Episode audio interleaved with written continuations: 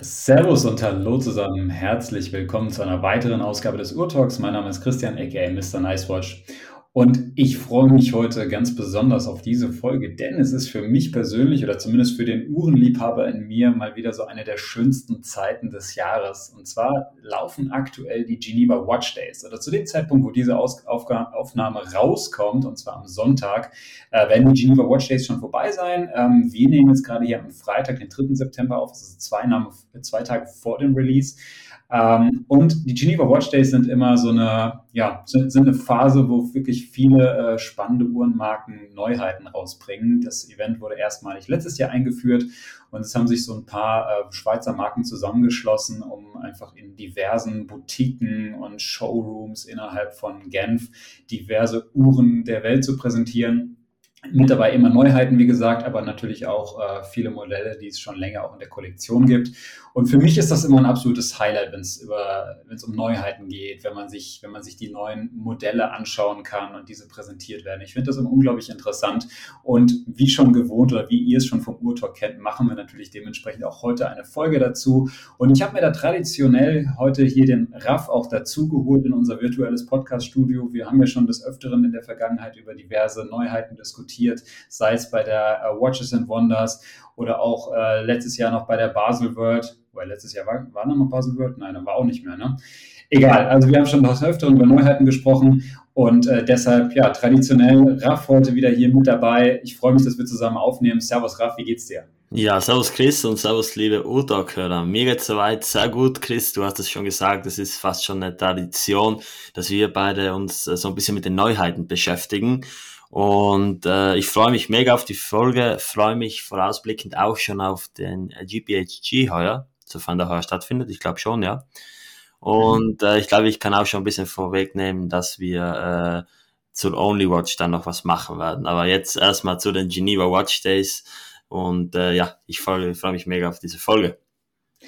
Hast du das in den letzten Tagen so ein bisschen verfolgt, Ralf? Hast du dir, hast du dir angeschaut, was so die ganzen Manufakturen, die da jetzt irgendwie ausgestellt haben, äh, herausgebracht haben und präsentiert haben? Oder ging es an dir komplett vorbei? Ja, doch, ich habe mich äh, sehr damit beschäftigt, vor allem auch deswegen, weil äh, viele meiner Freunde dann tatsächlich auch in Genf waren. Ich selbst habe äh, mich da ehrlich gesagt zu wenig damit beschäftigt. Ich hatte anderweitig Stress und äh, hatte dann keine Zeit für die Planung. Wäre allerdings gern dorthin gefahren. Ich war noch nie in Genf, das ist immer noch auf meiner Liste. Aber äh, glücklicherweise konnte ich dann von besagten Freunden ziemlich viel ähm, Bilder ergattern und hatte somit einen ziemlich guten Eindruck vom ganzen Geschehen. Mhm. Ja, ich wäre auch sehr, sehr, sehr gerne in Genf gewesen. Ähm, ich habe es aber leider auch nicht geschafft. Ich habe gerade relativ viel zu tun beruflich, ähm, bin da recht stark ausgelastet und habe es deshalb auch immer nur so nebenbei hier äh, übers Internet verfolgt, dann immer die ganzen Watchblogs durchgegangen und äh, da immer ein bisschen so Live-Ticker-mäßig ähm, da ein Auge drauf gehabt, was da so gerade rauskommt und was da vorgestellt wurde. Man muss ja auch sagen, es kam wirklich irgendwie Tag für Tag kamen irgendwelche Neuheiten. Das fand ich echt sehr, sehr spannend und sehr interessant. Und ja, deshalb, ähm, ja, freue ich mich auch heute ganz besonders auf die Folge mit dir, äh, mal wieder so durchgehen. Mich interessiert natürlich dann auch, was hat dir gut gefallen. Aber da werden wir gleich noch ähm, sicherlich im Detail drauf zu sprechen kommen. Jetzt zu Beginn würde mich aber interessieren, was hast du denn jetzt eigentlich gerade am Handgelenk? Ja, das ist eine gute Frage, Chris. Äh, und zwar trage ich seit gestern wieder mal regelmäßig die Psycho AGS. Ich habe die mal wieder ausgepackt. Eine davon ist schon stehen geblieben. Wie einige vielleicht wissen, ist es ja ein äh, Werk, welches über einen Kondensator angetrieben wird, welcher von einem Rotor aufgeladen wird. Also genau genommen von einem Generator, wie ihr ihn vom Fahrrad kennt, so ein bisschen in einem abgewandelten Stil. Und äh, ich habe die gestern mal wieder rausgeholt, so, habe die dann aufgeladen. Da gibt's ein eigenes Ladegerät für, also wo die Uhren meines Wissens nach über Induktion geladet werden. Und ähm, ja, fühlt sich gut an, die endlich mal wieder zu tragen. Ich habe die Uhr, seit ich sie zum ersten Mal am Handgelenk hatte, mega gefeiert und es hat sich daran auch nichts geändert. Und ich bin froh, jetzt wieder so ein bisschen bei den AGS-Modellen durchwechseln zu können. Mhm. Ja, ist, ist ja natürlich ein absoluter Klassiker. Man hat die Uhr ja auch schon des Öfteren bei dir auf dem Account gesehen oder schon, äh, man, man kennt sie daher, glaube ich, auch. Äh, auch viel aus der Community haben sie, glaube ich, auch durch dich mit kennengelernt. Und äh, ist auf jeden Fall eine sehr, sehr schöne Uhr und glaube ich auch eine, eine, tolle Uhr so für jeden Tag, oder? Also trägt sich wahrscheinlich auch sehr entspannt, so auch in Alltagssituationen. Ja, absolut. Also die hatten ein massives Armband, ist mega robust gebaut, gerade für das frühe Baujahr. Die kommt ja so gesehen aus den 80er, 90er Jahren. Und ja, Ansicht war es die perfekte Alltag so, ist leider nicht wirklich äh, wasserdicht. Also mhm. gerade jetzt in meinem Zustand, äh, da werden mal die Dichtungen zu, zu erneuern, dann könnte man mit der wohl auch so ein bisschen äh, eine Wasserdichtigkeit haben, aber äh, brauche ich nicht so gesehen. Also ist eine super Uhr für den Alltag. Ich habe die früher auch immer gerne auf Partys angezogen, weil die einfach alles mitgemacht hat und mir einfach, ja, top gefällt. Also von mir aus gesehen immer noch die, die schönste Psycho. Äh, bin mega Fan davon und ja, es gibt auch natürlich auch andere schöne Modelle, aber die hat so ein bisschen mein Herz im, im Sturm erobert, kann man fast sagen. Ja, kann ich verstehen. Also wirklich sehr, sehr schöne Uhr. Äh, gefällt mir auch optisch echt gut. Ich habe tatsächlich noch nie eine in der Hand gehabt. Das ist so ein bisschen schade. Ich muss unbedingt mal eine anprobieren. Man hört immer, dass das Band so wirklich großartig sein soll. Äh, gerade auch für eine Uhr äh, in, dem, in dem Alter und dass sie sich super bequem und angenehm tragen soll. Also ich muss sie unbedingt mal live am Handgelenk sehen. Ich finde sie vom Design sehr schön, echt ansprechend, äh, muss ich sagen. Wenn gleich immer denkt, die ist ein bisschen klein für mich wahrscheinlich. Aber ähm, ja, Gut, das ist ja eine, eine Diskussion für eine, für eine andere Folge, oder diese Diskussion haben wir schon des Öfteren geführt. Ähm, aber ja, ich muss die unbedingt mir mal anschauen. Ich bin mal gespannt, wie du das Band findest, weil ich sage mal so, wenn das Band von dir, also wenn du das äh, gutheißen kannst, dann hat es ja wirklich die Feuerprobe bestanden. Bin ich mal gespannt. Also. Ja, also äh, wie gesagt, muss ich unbedingt mal sehen, äh, wenn wir uns mal wieder treffen, ähm, dann, dann unbedingt mitnehmen. Ähm, bin, ich, bin ich sehr, sehr gespannt drauf. Ja, geht klar. Und wie sieht es bei dir aus? Was trägst du heute an deinem Handgelenk? Ich trage gerade eine Uhr von, von einer Marke am Handgelenk, die mir sehr, sehr am Herzen liegt. Und äh, das kann ich kleiner Teaser vorweg äh, jetzt auch schon mal hier nehmen, ähm, die auch bei der, ähm, ich wollte schon sagen Watches and Wonders, aber bei den Geneva Watch Days äh, auch was Neues rausgebracht haben. Und zwar Sinn. Ähm, auch ja für den Podcast oder für euch Podcast-Hörer eine altbekannte Marke. Wir haben ja schon des Öfteren mal was mit denen auch, auch gemacht, ähm, Interview und so weiter. Und ich habe gerade meinen Sinn äh, Chronographen, die Frankfurter Finanzplatzuhr 6099 am, am Handgelenk, 41 mm oder 41,5 mm Edelstahluhr, 100 Meter wasserdicht mit einem schönen Edelstahlarmband, sehr schön gefertigt und ist eine Uhr, die mir äh, immer wieder auch viel Freude macht, muss ich einfach sagen, die ich wirklich sehr genieße und die ich wirklich auch gerne, gerne trage. Und ich dachte jetzt anlässlich der Geneva Watch Days und auch weil Sinn halt eben eine Neuvorstellung herausgebracht hat, habe ich mich jetzt heute für diese äh, Uhr entschieden. Und die bleibt jetzt bis heute, äh, heute Abend im Handgelenk und damit starte ich quasi jetzt ins Wochenende. Also wie gesagt, wir nehmen es gerade Freitag auf. Es ist der letzte Tag der Geneva Watch Days. Ähm, es kann sein, dass vielleicht müssen wir ein bisschen den Disclaimer vorwegstellen. Es kann sein, dass bis diese Folge jetzt released wird am Sonntag, dass vielleicht heute im Laufe des Nachmittags oder so noch irgendeine Neuvorstellung kommt, auf die wir jetzt nicht eingehen können. Ja, aber das ist dann einfach so. Aber ich glaube, die wesentlichen Neuheiten sind jetzt schon rausgekommen. Wir haben die letzten Tage vieles gesehen. Und ähm, Ralf, ich würde sagen, lass uns direkt einsteigen, lass uns auf die ein oder andere Uhr einfach mal zu sprechen kommen. Mhm. Chris, ich habe vorher noch eine Frage. Du hast eben gesagt, dass du die Uhr jetzt äh, heute bis abends am Handgelenk haben wirst. Ist es denn bei dir nicht so, dass du irgendwie untertags mal das Bedürfnis hast, durchzuwechseln? Doch, doch, doch, genau. Also deshalb sage ich das auch tatsächlich, weil ich ähm, schon des Öfteren immer wieder auch mal durchwechsle. Ich muss jetzt sagen, ich bin jetzt gerade im Büro. Ich äh, mache quasi jetzt hier gerade meine, meine äh, vorgezogene Mittagspause und äh, nutze das jetzt für diese Podcast-Aufnahme. Und ich habe jetzt äh, heute hier halt eine Uhr dabei. Es kann aber sein, weil ich schon auch Spaß dran habe, verschiedene Uhren über den Tag hinweg zu tragen. Wenn ich dann später oder heute Nachmittag dann nach Hause komme und dann Wochenende ist, dass ich dann vielleicht die Uhr ablege und auf eine andere Uhr switche, ähm, je nachdem, wie mir dann die, die, wie ich dann Lust und Laune habe. Aber ich mache es schon im Moment auch so. Ich habe das so ein bisschen angewöhnt, immer mal wieder auch so zwei bis drei Uhren am Tag zu tragen. Gerade wenn ich zu Hause bin, am Wochenende auch des Öfteren äh, und dann halt die Uhren so in Greifweite habe oder in Reichweite habe. Ähm, aber jetzt gerade natürlich heute die, die sind jetzt erstmal hier am Handgelenk, aber vielleicht wechsle ich später nochmal durch. Mal schauen. Ja, bei mir ist es auch so. Also ich wechsle ziemlich oft durch, äh, gerade mit den Uhren, die ich jetzt natürlich hier zu Hause habe, äh, mit dieser kleinen Rotation. Da ist es bei mir so, dass ich, wenn ich eben, wie jetzt eben viel zu Hause bin, gerne die Uhr mehrere Male am Tag wechsle. Nicht, weil ich irgendwie, äh, weil eine Uhr für mich irgendwie langweilig werden würde, sondern vielmehr, weil eine andere Uhr mich dann eben umso mehr reizt. Und da kann es schon mal vorkommen, dass ich eine Uhr irgendwie eine halbe Stunde am Handgelenk habe und dann schon die nächste äh, ja, anziehe. Aber Ja, das habe ich aber tatsächlich auch. Das, also wie gesagt, also wenn ich zu Hause bin, habe ich das auch oft so. Ich habe dann auch, auch häufig, dass ich dann irgendwie vormittags die eine Uhr, nachmittags eine andere Uhr oder äh, dann, keine Ahnung, wenn man abends dann nochmal weggeht, dann vielleicht nochmal was ganz anderes. Äh, oder zum Sport ziehe ich, habe ich, ich habe so eine gewisse Anzahl von Uhren, die ich auch sehr gerne zum Sport anziehe. Zum Beispiel meine, äh, meine IWC Aquatimer, diese Yogi Löw Uhr, über die ich auch schon hier im Podcast des Öfteren erzählt hatte. Äh, das ist so eine Uhr, die ist super angenehm. Also wenn ich zum Beispiel laufen gehe ähm, oder, oder ins Fitnessstudio oder sowas gehe, dann ziehe ich die super gerne an, weil irgendwie Chronograph, dann stoppe ich damit Zeiten und so. Also ich habe auch so immer so Uhren für gewisse Anlässe und da, das macht auch mir super viel Spaß, dann da so durchzuwechseln. Also das, das kann ich gut nachvollziehen, dass du auch sagst, du ziehst manchmal eine Uhr einfach für eine halbe Stunde an und dann hast du schon wieder Lust auf die nächste. Und das muss nicht mal anziehen sein. Teilweise nehme ich Uhren einfach nur raus, um sie zu fotografieren, um sie so ein bisschen in der Hand zu halten, zu begutachten. Also ich sehe da darin, also ich bin so gesehen, so gesehen mehr der Sammler als der Träger und ich kann mich an der Uhr auch erfreuen, wenn ich sie jetzt nicht unbedingt großartig trage, sondern nur irgendwie mal anschaue. Also das, ja. das nur nebenbei. Aber lass uns gleich loslegen, Chris.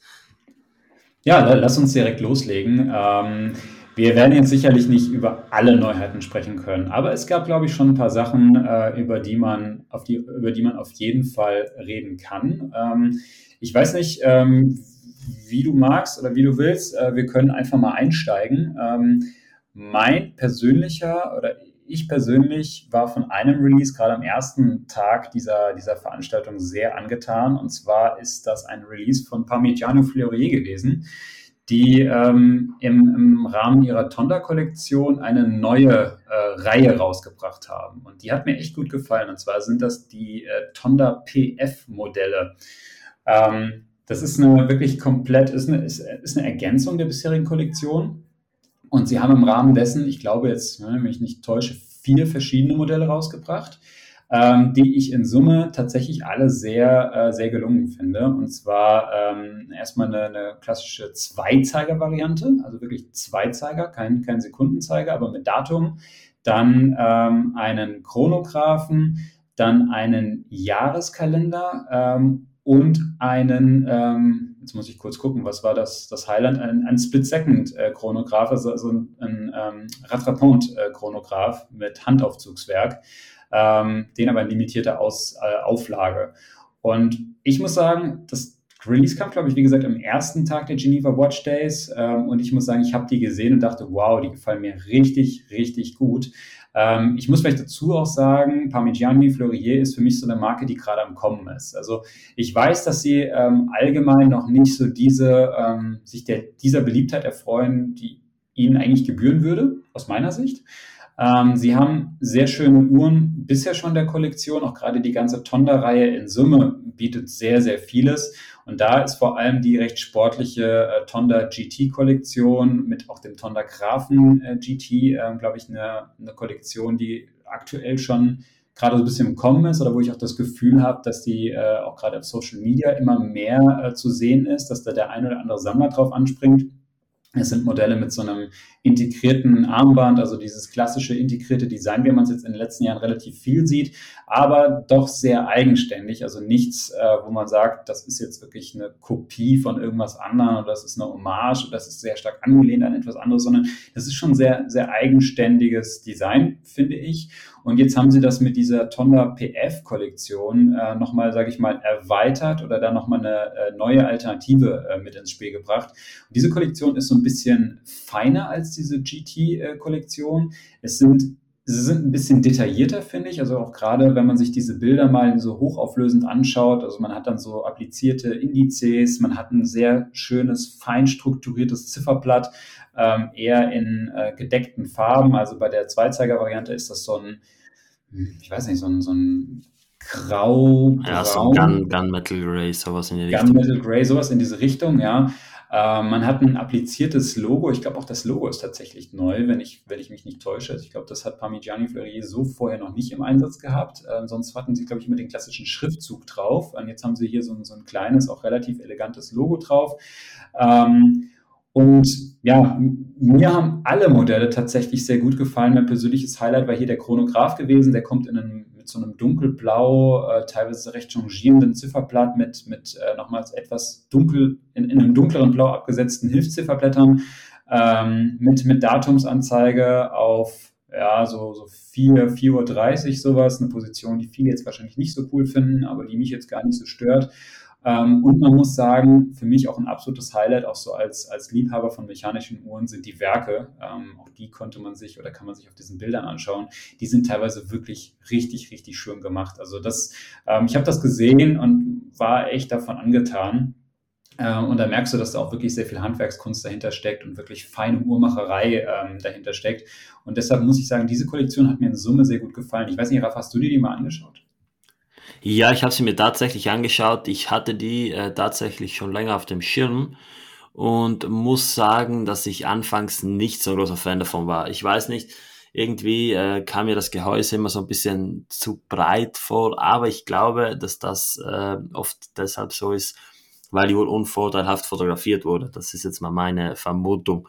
Äh, ich kenne es sonst nur von der Odysseus zum Beispiel von äh, Lange, dass die auf den Bildern auch nicht so gut aussah, wie sie dann tatsächlich in, äh, ja, in echt aussah. Jetzt bei, bei diesen neuen äh, BF-Modellen von Parmigiani ähm, gefällt mir das Zweizeigermodell ziemlich gut. Also das war ja wahrscheinlich so zu erwarten. Ähm, ich muss sagen, man hat ein schön integriertes Datum auf der wahrscheinlich besten Datumsposition, nämlich das 6.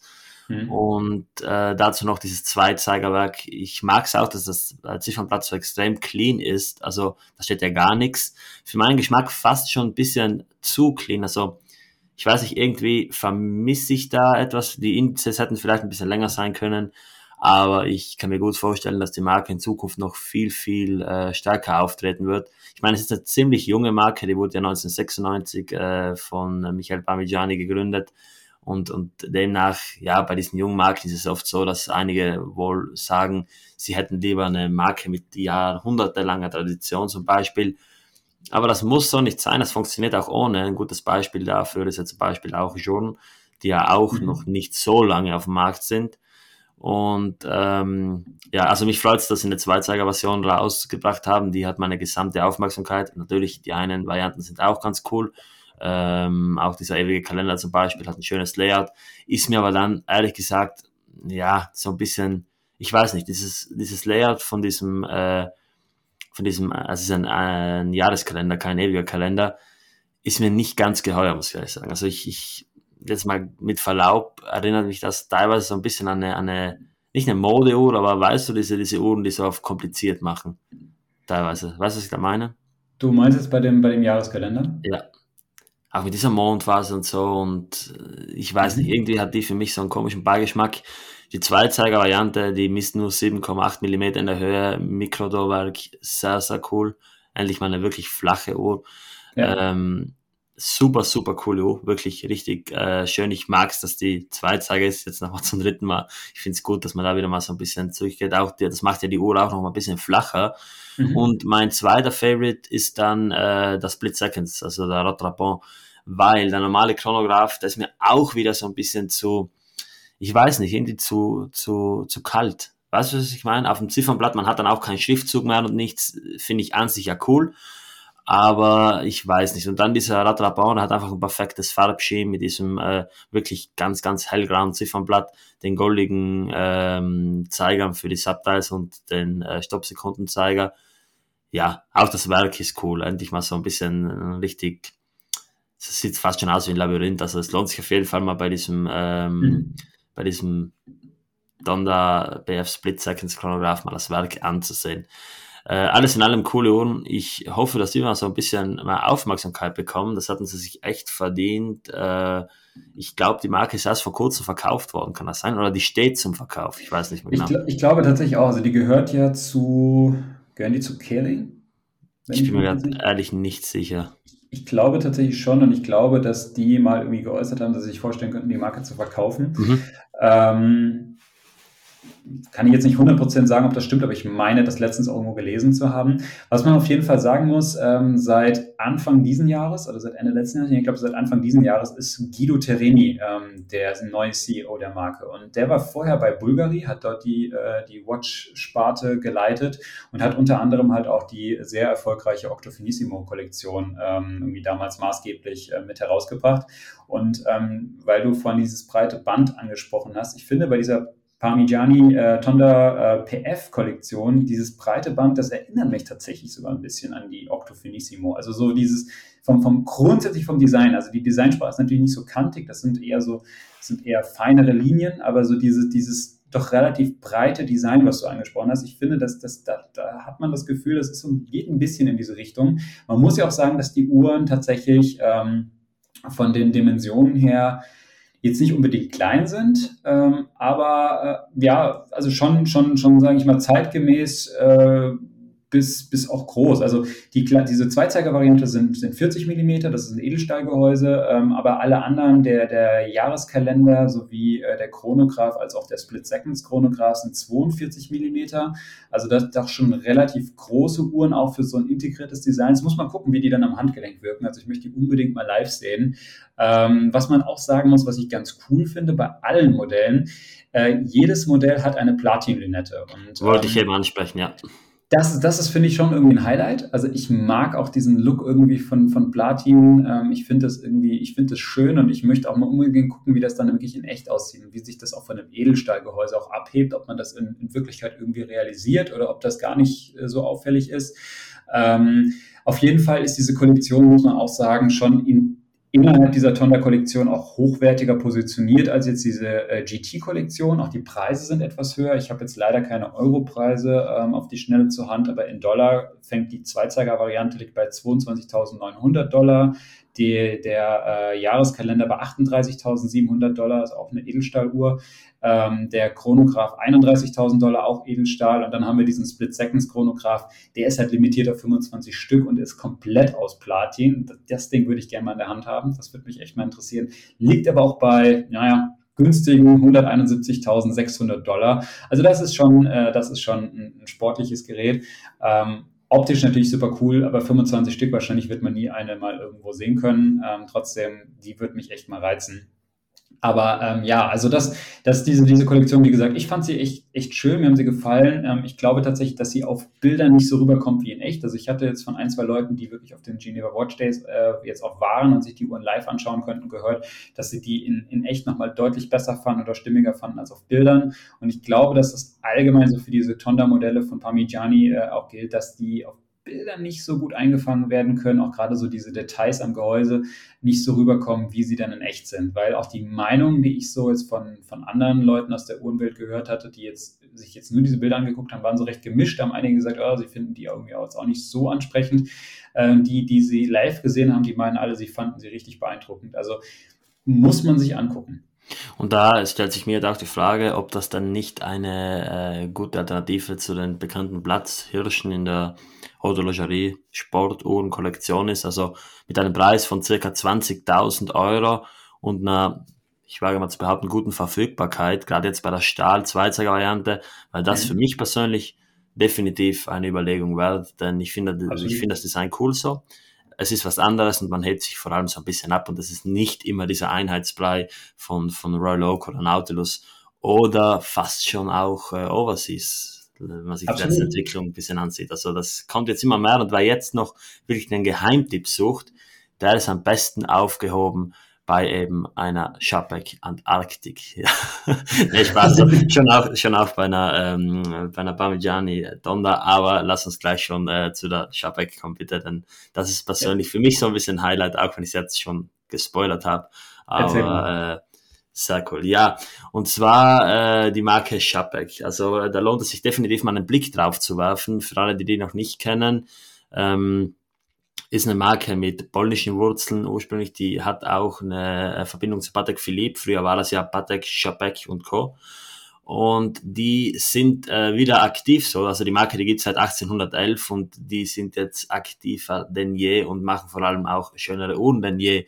Und ihr. Ähm, man, muss, man muss, ganz kurz, man muss aber dazu ja? sagen, die Marke wurde ja auch in den 2000er Jahren erst wieder belebt. Ne? Also die, genau. ähm, die ruhte ja, sage ich mal, lange Zeit und ähm, ich glaube, dann wurden halt diese Namensrechte oder wie auch immer erworben und das Ganze wurde eigentlich tatsächlich so ein bisschen so eine Microband, wenn man so sagt. Ähm, Absolut. Ich ja noch Anfang online äh, vor allem nur so, ich glaube, ausschließlich online noch verkauft ähm, aber ähm, nicht in dem normalen Preissegment wie jetzt klassische Microbrands, so irgendwie unter, weiß ich nicht, 1000, 2000 Euro, sondern wirklich in einem sehr exklusiven und sehr hochwertigen äh, Bereich unterwegs. Ne? Und da haben sie jetzt mit der Antarktik äh, schon für viel Aufsehen gesorgt, aber bitte, Raff, erzähl gerne weiter. Ja, genau, die haben äh, verschiedene ähm, also verschiedene Uhren und wie du schon gesagt hast, die wurden 2015 äh, neu aufgelegt, eben durch eine äh, Crowdfunding-Kampagne, finde ich sehr, sehr cool. Ist ja ähnlich wie beispielsweise Blancpain, die einfach jahrzehntelang ruhten und dann wieder ähm, so ein bisschen zum Leben erweckt wurden. Bei dieser Marke auf jeden Fall die richtige Entscheidung, denn sie machen sehr, sehr coole Modelle. Darunter zum Beispiel äh, die sehr elegante Keileberg, eine Uhr äh, mit wunderschönen Zeiger und einem wunderschönen Werk, die lohnt es sich definitiv mal anzusehen. Und dann eben die Antarktik. Und ich muss wirklich sagen, ich hatte die Uhr damals äh, bei Release gesehen. Ich glaube, die wurde letztes Jahr vorgestellt. Und ähm, genau, ja. heuer haben sie da nochmal einen draufgelegt. Und zwar gibt es jetzt einen Split Seconds Chronograph, also einen Rattrapant.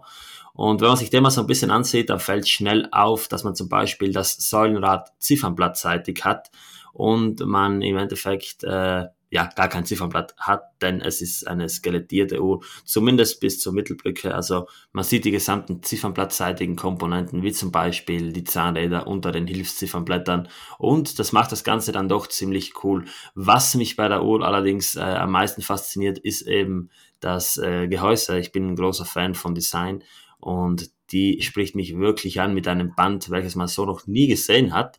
Also mhm. mit solchen C-förmigen äh, polierten Mittelgliedern und eben auch ein paar Tweaks, die mir immer besser gefallen, wie zum Beispiel eine, ähm, ein Quick-Release-System für das Band, ein ziemlich gutes auch noch, also ein ziemlich perfekt gelöstes. Man hat da einen, einen äh, fixen Steg zum Beispiel. Ich bin mir nicht mal sicher, ob er wirklich, ja, also er müsste fix sein, sonst wäre der Lederband auch eine Option, aber das würde ohnehin nicht stehen. Äh, also hat man hier einen fixen Federsteg, so, ohne Feder, einen fixen Steg und dann am Band zusätzlich noch die Möglichkeit für eine äh, Schnellverstellung, die aber, und das äh, ist ein Vorteil gegenüber der Overseas zum Beispiel, eine Arretierung hat. Das, also nicht nur eine Arretierung, sondern vielmehr eine Verriegelung. Das bedeutet, man kann das Band so ein bisschen rausziehen, so ein paar Millimeter, aber man muss dazu den Knopf drücken. Und das finde ich gut, denn dann kann es sich nie von allein lösen. Und ähm, ja, ein guter Freund von mir, äh, da hatte die Uhr bereits am Handgelenk in Genf. Ich bin ganz entspannt, äh, also ganz gespannt über seine Eindrücke, die er mir dann schildern wird. Die Uhr ist auf 77 Stück limitiert und äh, kostet 46.000 äh, Schweizer Franken. Und als ich diese Uhr noch mal so ein bisschen genauer im Detail betrachtet habe, bin ich auf eine andere gestoßen, also auf eine andere Antarktik und das ist die Antarktik Abyss. Die lohnt es sich definitiv mal anzusehen. Eine Uhr im selben Case mit einem blauen Ziffernblatt und äh, ich wage mal zu behaupten, dass es absolut die schönste Uhr ist, die ich äh, in diesem Jahr gesehen habe. Ich entschuldige mich jetzt schon mal bei allen anderen schönsten Uhren, die ich in diesem Jahr gesehen habe, aber die hat mich wirklich, mal, die hat mich wirklich mal eine, eine Stunde komplett sprachlos gemacht. Ich habe die gefühlt jedem geschickt. Gibt nur zehn Stück und äh, war wohl sofort ausverkauft, habe auch keine online gefunden, ist auch nicht ganz günstig, aber eine wunder wunderschöne Uhr und ähm, ja, ich äh, werde mich in Zukunft definitiv noch mehr mit Schabeck äh, befassen und bin gespannt, was äh, da in die Richtung noch so kommen wird. Aber Chris, erzähl mir mal, was ist dein Take, äh, wenn es um diese Uhr geht?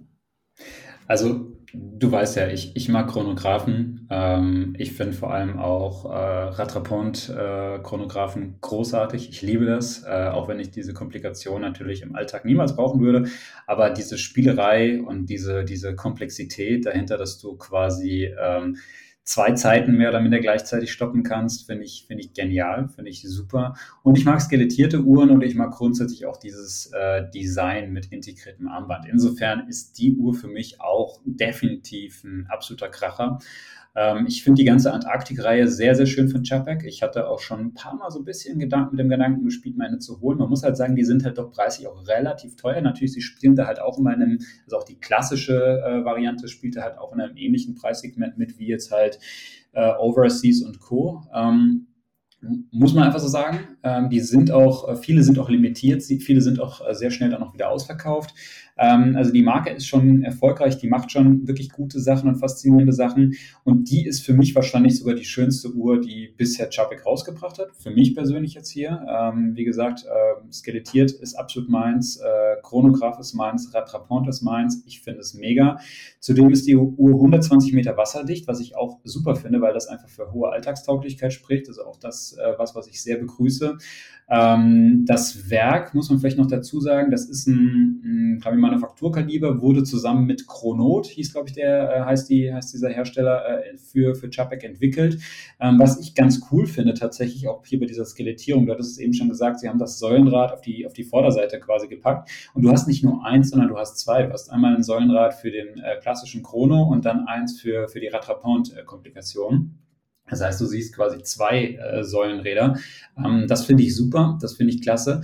Und ich mag das sowieso, äh, wenn, wenn das Säulenrad auf, auf der Zifferblattseite ist. Das macht zum Beispiel Hublot bei seinen Unico-Kalibern auch. Also das sind so Sachen, das finde ich super, weil du da einfach, da siehst du was, da siehst du, was da passiert. Das fasziniert mich. Ähm, der Preis ist natürlich schon, schon nicht ganz ohne. Also ich glaube, in Euro sind es 43.000 Euro zuzüglich Steuern. Also das, da, das, ist schon, das ist schon ein bisschen was. Ähm, aber man kriegt halt eine sehr, sehr schöne Uhr dafür, äh, dafür und äh, wirklich auch eine Uhr, die man so äh, auch sonst halt selten sieht. Ähm, was du eben auch noch angesprochen hattest mit Bändern, ähm, das ist auch was, was ganz cool ist. Also äh, Chapek bietet halt auch für die Uhr äh, Lederbänder, Kautschukbänder an. Also dadurch kannst du den ganzen Look nochmal äh, komplett äh, ver, ver, verändern und, und dir quasi nochmal eine neue Uhr draus machen. Das ist ja, was ich zum Beispiel bei der Overseas immer so genial finde. Also gerade auch in diesem ähm, in dieser Kategorie der, der Edelstahluhren mit integriertem Band ist das schon äh, für mich immer ein großer Pluspunkt einfach, wenn man mit einem Quick äh, Strap Change System, Quick Release System, äh, quasi einfach ähm, schnell ein anderes Band dran packen kann und dann wirklich den Style komplett verändern kann. Das finde ich hier auch einen großen, äh, großen äh, Pluspunkt. Ich glaube tatsächlich, wenn man die Uhr kauft, ist auch ein zusätzliches Band ähm, noch mit inkludiert in der Lieferung. Also das ist schon, das ist schon eine, schon eine mega schöne Uhr und die würde ich unbedingt gerne mal live sehen. Ähm, ich könnte sie mir nicht leisten, aber die holt mich schon sehr, sehr ab. Also das war definitiv auch ein, äh, auch ein absolutes Highlight für mich. Man muss auch sagen, auch das Feedback der Community war ganz gut. Ich mache ja bei mir auf Instagram immer so ein paar Umfragen, äh, packe mir diese Neuheiten so in die Stories rein. Und da haben zumindest 66 zu 34 Prozent haben gesagt, dass sie die Uhr richtig super finden. Ähm, und das ist tatsächlich ein recht positives Ergebnis, weil man muss sagen, bei dieser Antarktik-Reihe von Chapek hatte ich sonst immer sehr gemischtes Feedback. Es gab viele Leute, die sagen, die finden die gut, aber viele irgendwie sagten, oh, nee, das ist ja nur äh, auch wieder so ein, der, der nächste, der jetzt halt mit so einem integrierten Design da rauskommt. Und das ist irgendwie nur eine, ein Abklatsch von Royal Oak und Co., wenngleich das Design auch sehr eigenständig ist. Aber hier war das Feedback eigentlich überwiegend positiv und ähm, gab auch ein paar positive Reaktionen drauf. Also das ist ein schönes Ding, aber halt auch nur limitiert auf 77 Stück. Das heißt, so viel viele wird man davon auch im Alltag nicht zu sehen bekommen. Ja, ich muss ein bisschen schmunzeln, weil bei ganz vielen Releases, die du so vorgestellt hast, äh, war das Feedback immer eher, ich will mal sagen, ziemlich schlecht. Und äh, ja, aber wie gesagt, es sind halt wahrscheinlich auch eher die ausgefallenen Noten, die, die mir da nochmal mehr ins Auge fallen. Und da natürlich äh, tun sich einige Leute schwer, das ist so gesehen kein Geheimnis. Ähm, was es dann noch gab, also ich ähm, bin jetzt hier so ein bisschen am Schauen, es gab eine Neuvorstellung von Moser. Ralf, ich bin dir dankbar, dass du damit jetzt kommst. Weil mhm. ich hatte gerade gedacht, jetzt wo wir über dieses, über Uhren mit integrierten Bändern reden, ähm, finde ich, passt eigentlich die Neuvorstellung von, von Moser ganz gut. Ähm, und zwar haben sie ähm, eine neue Variante der, der mittlerweile schon altbekannten Streamliner oder des altbekannten Streamliners herausgebracht. Und zwar diesmal mit einem ewigen Kalender. Und man muss sagen, vielleicht die, die Streamliner allgemein, das ist eine Uhr, das Design ist außergewöhnlich. Also das ist wirklich jetzt vielleicht auch nicht für jedermann. Ich wüsste auch gar nicht, mit was man das vergleichen kann. Ähm, das ist 70er Jahre so. so. Es ist ja, ganz klar 70er Jahre Style. Es ist auf jeden Fall 70er-Jahre-Style, aber es ist halt eben nicht 70er Jahre dieser, dieser Genta-Style, äh, wie man ihn so überall genau. sieht, sondern das ist nochmal wirklich eine ganz eigene Form des Gehäuses. Man, es wird sehr viel mit, mit Rundungen hier gearbeitet. Es ist aber zum Teil sind auch einfach Kanten. Ähm, ich finde die Uhr tatsächlich, also auch die, der ursprünglich wurde die als Leihback-Chronograph, glaube ich, herausgebracht. Ich glaube, das war die erste. Dann kam letztes Jahr oder dieses Jahr, ich weiß gar nicht, die Center Seconds, ähm, eine reine Dreizeiger-Variante und jetzt kommt ein Perpetual Calendar halt heraus. Ähm, damals bei der ersten Vorstellung des Chronographs äh, muss ich sagen, ja, ich war nicht so angetan. Ich fand die halt äh, technisch beeindruckend, aber das Design war nicht so meins. Je häufiger ich die Uhr sehe, desto besser finde ich das Design. Ich habe sie aber leider noch nie am Handgelenk gesehen. Muss man, glaube ich, auch mal machen. Ähm, zumindest auf Bildern, finde ich, kommt so das ganze Case-Finish und so immer sehr äh, beeindruckend drüber. Und ich könnte mir vorstellen, dass es wirklich eine Uhr ist, die in echt äh, schon irgendwie ja, besonders ist oder die einfach einem ins Auge sticht, wo man sagt, okay, äh, wenn man das einmal in, am Handgelenk hatte, dann, dann kann man das auch wirklich schätzen. Ähm, was ich ganz interessant fand, als die Uhr jetzt released wurde und es hieß äh, Perpetual Calendar, dachte ich, hä, wie Perpetual Calendar? Weil man sieht erstmal gar nichts von diesem Perpetual Calendar. Und das ist was, wo ich sagen muss, da, da ist Moser immer wieder cool. Ja, die machen Dinge einfach anders. Und ähm, tatsächlich ist hier die, die Art und Weise, wie dieser äh, ewige Kalender dargestellt wird, wirklich komplett anders, als man es von anderen Marken kennt. Raf, willst du da vielleicht ein bisschen mehr drauf eingehen? Ja, also Moser hat es äh, nochmal ganz elegant gelöst. Allerdings muss ich bei dieser Uhr auch so ein bisschen äh, meckern, aber das mache ich nachher.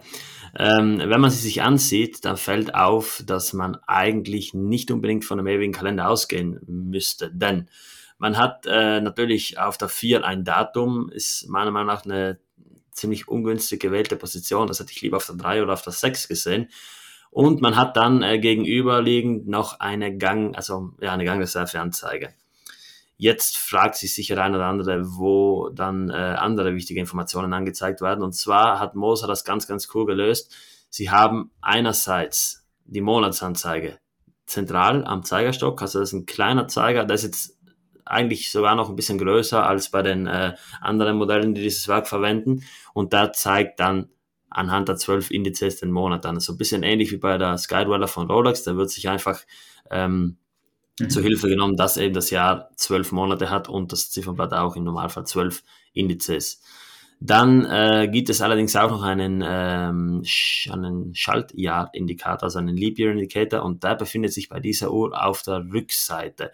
Das haben sie ganz mhm. cool gelöst, äh, denn der ist nicht wirklich relevant fürs tägliche Sehen, sage ich jetzt mal und deswegen sitzt er auf der Rückseite, wo man dann natürlich auch das Werk sehen kann. Ganz interessant äh, bei diesem Werk, es wurde ähm, an den Brücken mit einem BVD-Coating gearbeitet. Das heißt, man hat die Genfer Streifen und die wurden dann nochmal geschwärzt, um dem Werk eben so einen schwarzen Look zu bieten. Mhm. Was mich an der Uhr jetzt allerdings stört, ist die Gangreserve. Und zwar denke ich mir, wenn man jetzt schon äh, irgendwie ähm, die Absicht hat, einen extrem dezenten ewigen Kalender zu bauen, dann hätte ich persönlich die Gangreserve irgendwie noch auf die Rückseite gebracht oder eben weggelassen.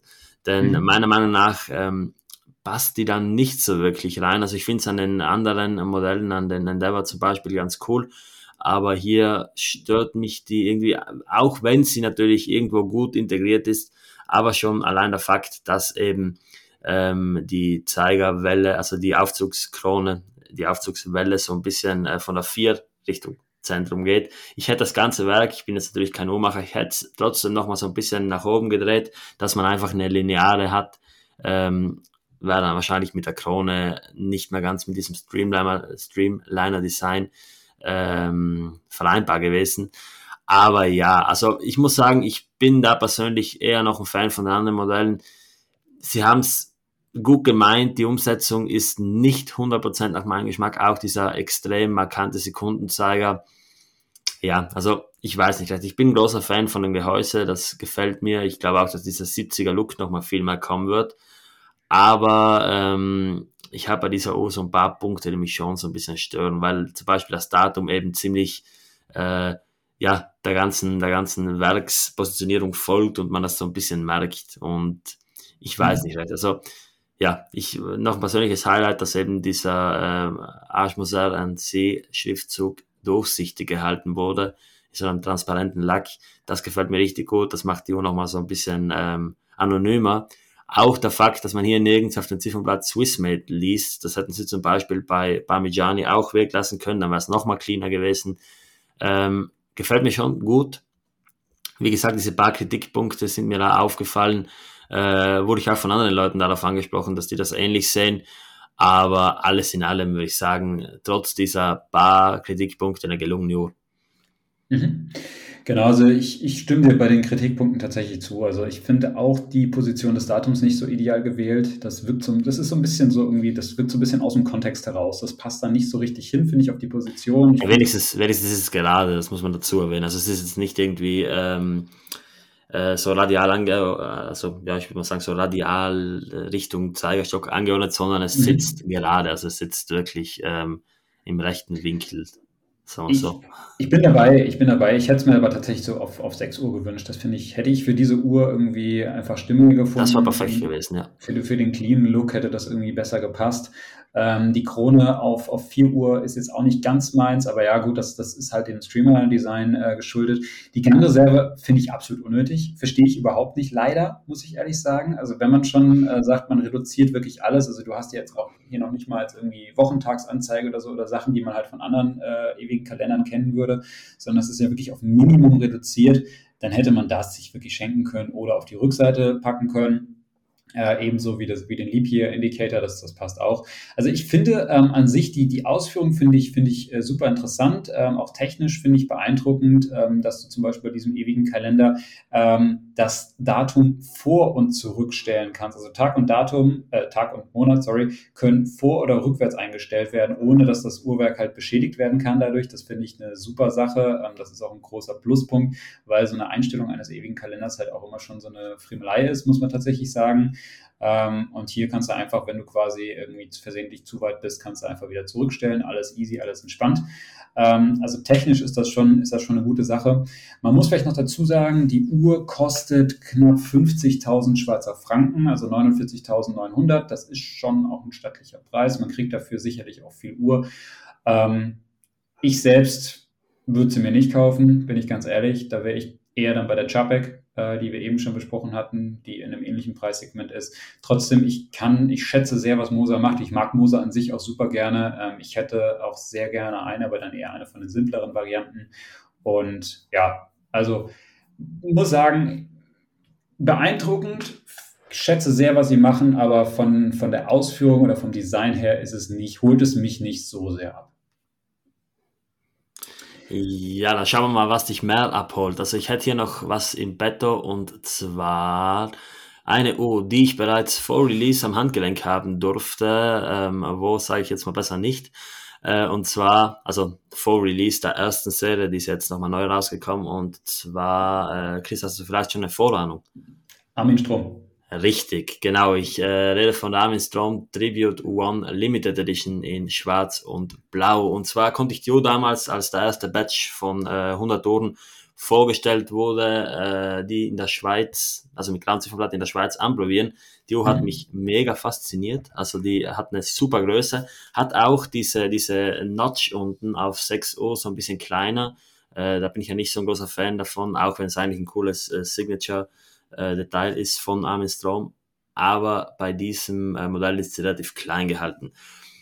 Die äh, ist auch relativ klein, die ganze Uhr, also die äh, misst eine, eine Größe, die für Armin Strom normalerweise so ein bisschen kleiner ist, und zwar 38 mm, hat auf dem Ziffernblatt liegend eine, ähm, also ein Ziffernblatt natürlich und auch das äh, Federhaus. Ja, das Federhaus mhm. ist zentral mit eben der Brücke und dem Lagerstein. Die Krone sitzt in diesem Fall jetzt auf 3 Uhr. Ähm, persönlich nicht ganz nach meinem Geschmack, aber okay, ist ein cooler, eine coole Indie-Uhr, da kann man das mal so tragen. Die Hörner sind auch sehr faszinierend, die sind so ein bisschen ausgehöhlt nach innen und alles in allem eine Uhr, die mich sehr fasziniert, die mir super gefällt.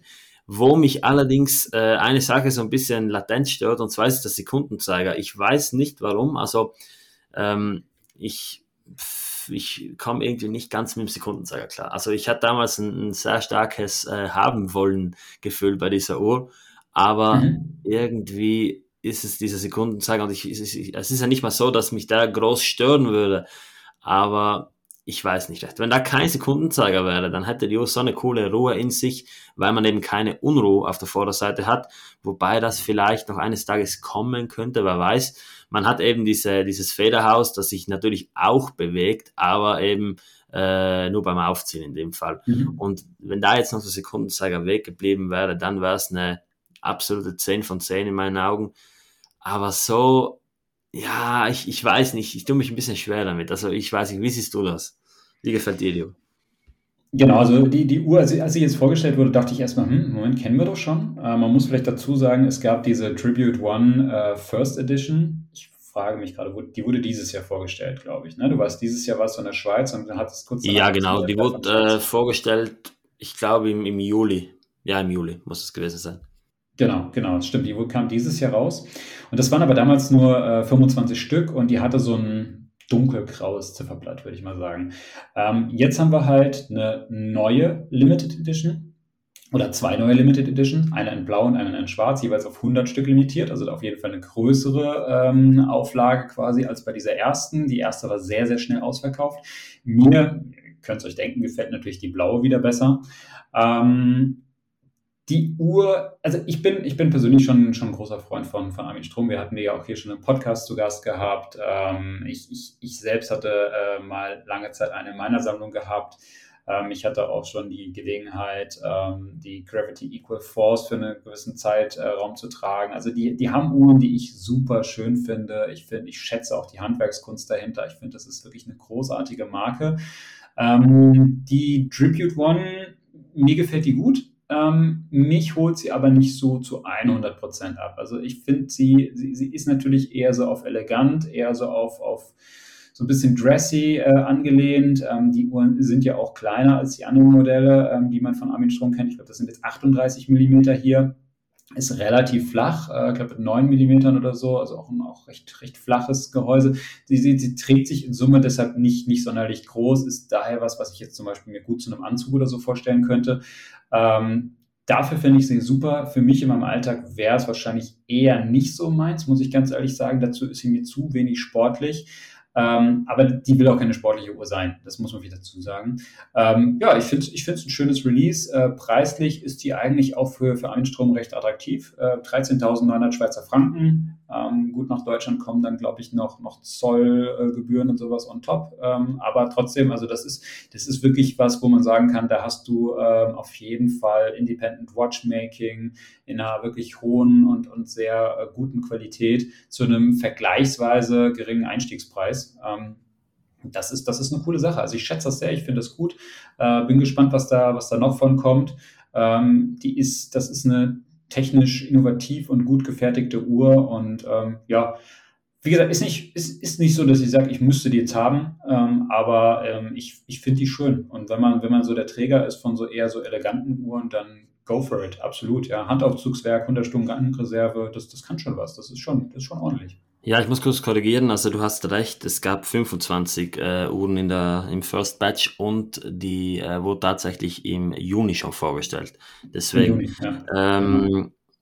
ich sehe, also ich, ich, ich, ich habe schon eine Vermutung, warum du nicht so ganz mit der Uhr warm wirst und das ist, weil sie dir zu klein ist. Habe ich da recht? Ja, die, die, ist, die ist mir ein Tick zu klein, muss ich ehrlich sagen. Und die ist mir halt für mich persönlich im Alltag zu elegant. Also ich bin nicht so der Träger von diesen sehr eleganten, schlichten Uhren. Das holt mich leider nicht so ab. Ähm, aber ich, ich verstehe jeden, der sagt, er findet das cool. Ja, und das ist, das ist eine schöne Uhr. Das ist an Summe ist das eine schöne Uhr, aber mir gibt's, für mich persönlich gibt es bei Armin Strom dann einfach andere Modelle, die ich dann irgendwie cooler finden würde. Ähm, aber ja, hey, es ist eine sehr, sehr schöne Uhr und die, die kann schon was.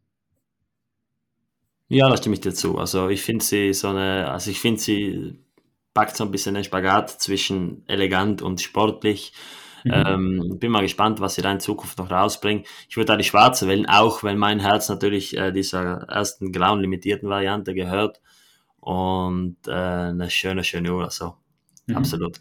Und wenn wir jetzt schon bei limitiert sind, äh, wage ich jetzt mal, wage ich jetzt mal zu behaupten, dann gehen wir auch schon weiter zu der nächsten Uhr und zwar zu einer O, die wahrscheinlich jetzt gar nicht limitiert ist. Wahrscheinlich habe ich einen Blödsinn erzählt, aber die nichtsdestotrotz sehr stark zu faszinieren weiß. Und zwar geht's um eine äh, ziemlich alte Marke, und zwar um Girard Perregaux. Und Girard mhm. Perregaux, die sind bekannt für die Uhren mit den drei Brücken, also the Three Golden, uh, three golden Bridges, so ohne Versprecher. Mhm. mhm. Und zwar haben die jetzt nochmal einen draufgelegt. Man hat ja eben diese drei Brücken zum Beispiel auch schon aus Saphirglas gesehen. Und in diesem Jahr sind sie nicht aus Saphirglas, dafür aber äh, alleine im Gehäuse. Und zwar hat man jetzt die äh, Three Flying Bridges in Rose Gold. Und dabei handelt es sich um eine Uhr mit Handaufzugswerk, einem Tourbillon, den charakteristischen drei Brücken von Girard Pagot, die sind ja auch so im Logo von denen eingearbeitet. Ja. Und bei dieser Uhr hat man dann praktisch das gesamte Werk nur noch in diesen drei Brücken aufgebaut.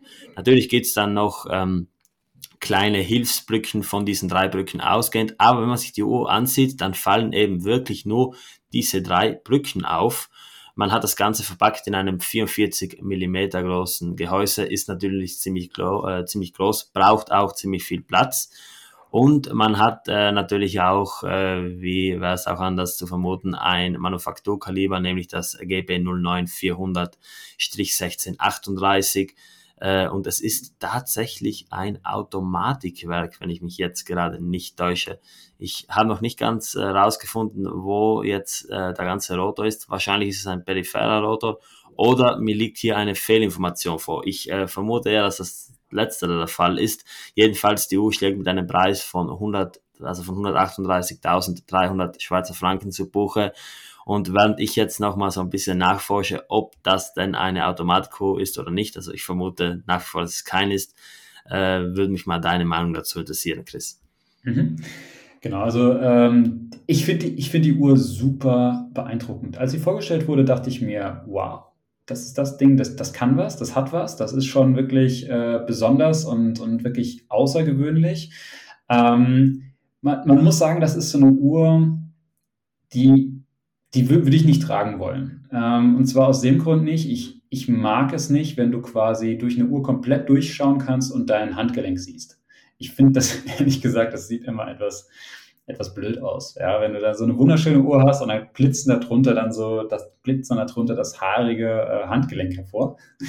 Ähm, das ist aber so eine Uhr, die würde ich, wenn ich jetzt äh, wirklich Sammler wäre, der sich in so einem Preissegment bewegen würde, die würde ich mir irgendwo ausstellen. Da würde ich mir gerne einfach zu Hause so eine, so eine kleine Vitrine aufbauen oder hinstellen und diese Uhr einfach mitten rein und dann angestrahlt und dann vielleicht dreht die sich auch noch so, dass ich sie von allen Seiten sehen kann. Also ich finde die super beeindruckend. Ähm, ich, ich finde auch dieses, dieses Konzept mit diesen Three Flying Bridges äh, wirklich auch, auch echt gut gemacht. Also gefällt mir echt richtig, richtig gut.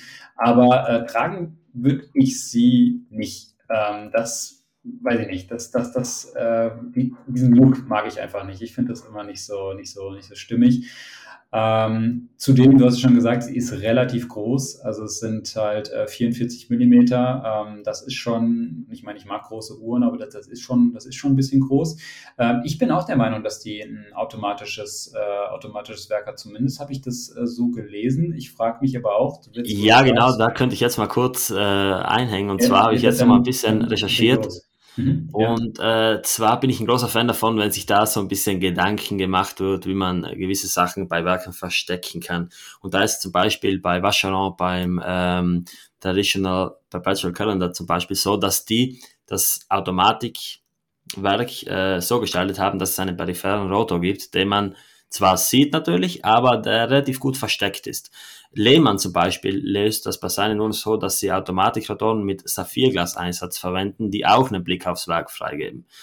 Moser und äh, sie haben das bei ihren Streamliner Split Seconds so gelöst, dass der, dass der Rotor zwischen Ziffernblatt und Werk liegt.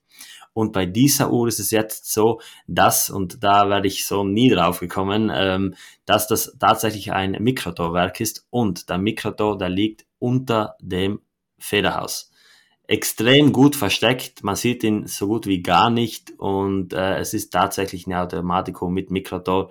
Ähm, wirklich äh, Chapeau. Also ich hätte mir das so nicht vorgestellt, dass die das so gelöst hätten. Ich hätte so ein bisschen auf einen peripheren Rotor im Werksrand äh, gesetzt. Das wäre so wahrscheinlich äh, umsetzbar gewesen.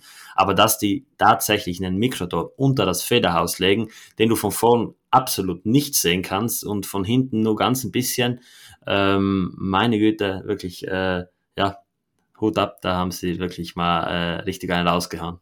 Mhm. Ja, das ist, das ist wirklich beeindruckend. Äh, Finde ich, find ich cool, dass sie sich da so Gedanken gemacht haben, dass sie, dass sie da so viel äh, Aufwand reingesteckt haben und mit, mit sowas herauskommen. Gut, es hat natürlich auch seinen Preis. 157.000 Euro kostet das, äh, kostet das Ding. Ähm, ja, ist natürlich dann nichts für jedermann. Ich glaube, sie ist auch nicht limitiert, wie du es eben auch schon mal gesagt hattest. Also das ist eine Uhr, die äh, dürfte aber trotzdem nicht in großen Stückzahlen gefertigt werden. Also wahrscheinlich kommen trotzdem halt nicht sonderlich viele auf den Markt.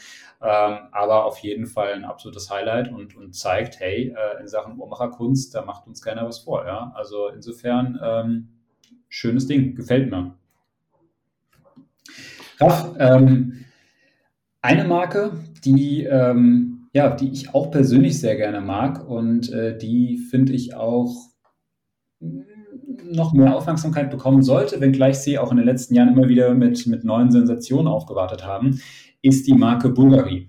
Ähm, und, und Bulgari hat äh, in diesem Jahr auch zwei Sachen oder sagen wir mal drei Sachen vorgestellt, die ich persönlich ganz interessant finde. Ähm, auf die letzte möchte ich gleich mit dir im Detail zu sprechen kommen, ähm, aber vorher würde ich gerne noch zwei andere Modelle erwähnen. Und zwar haben sie ähm, die Octo, in der Octo-Roma-Kollektion äh, zwei neue Highlights rausgebracht.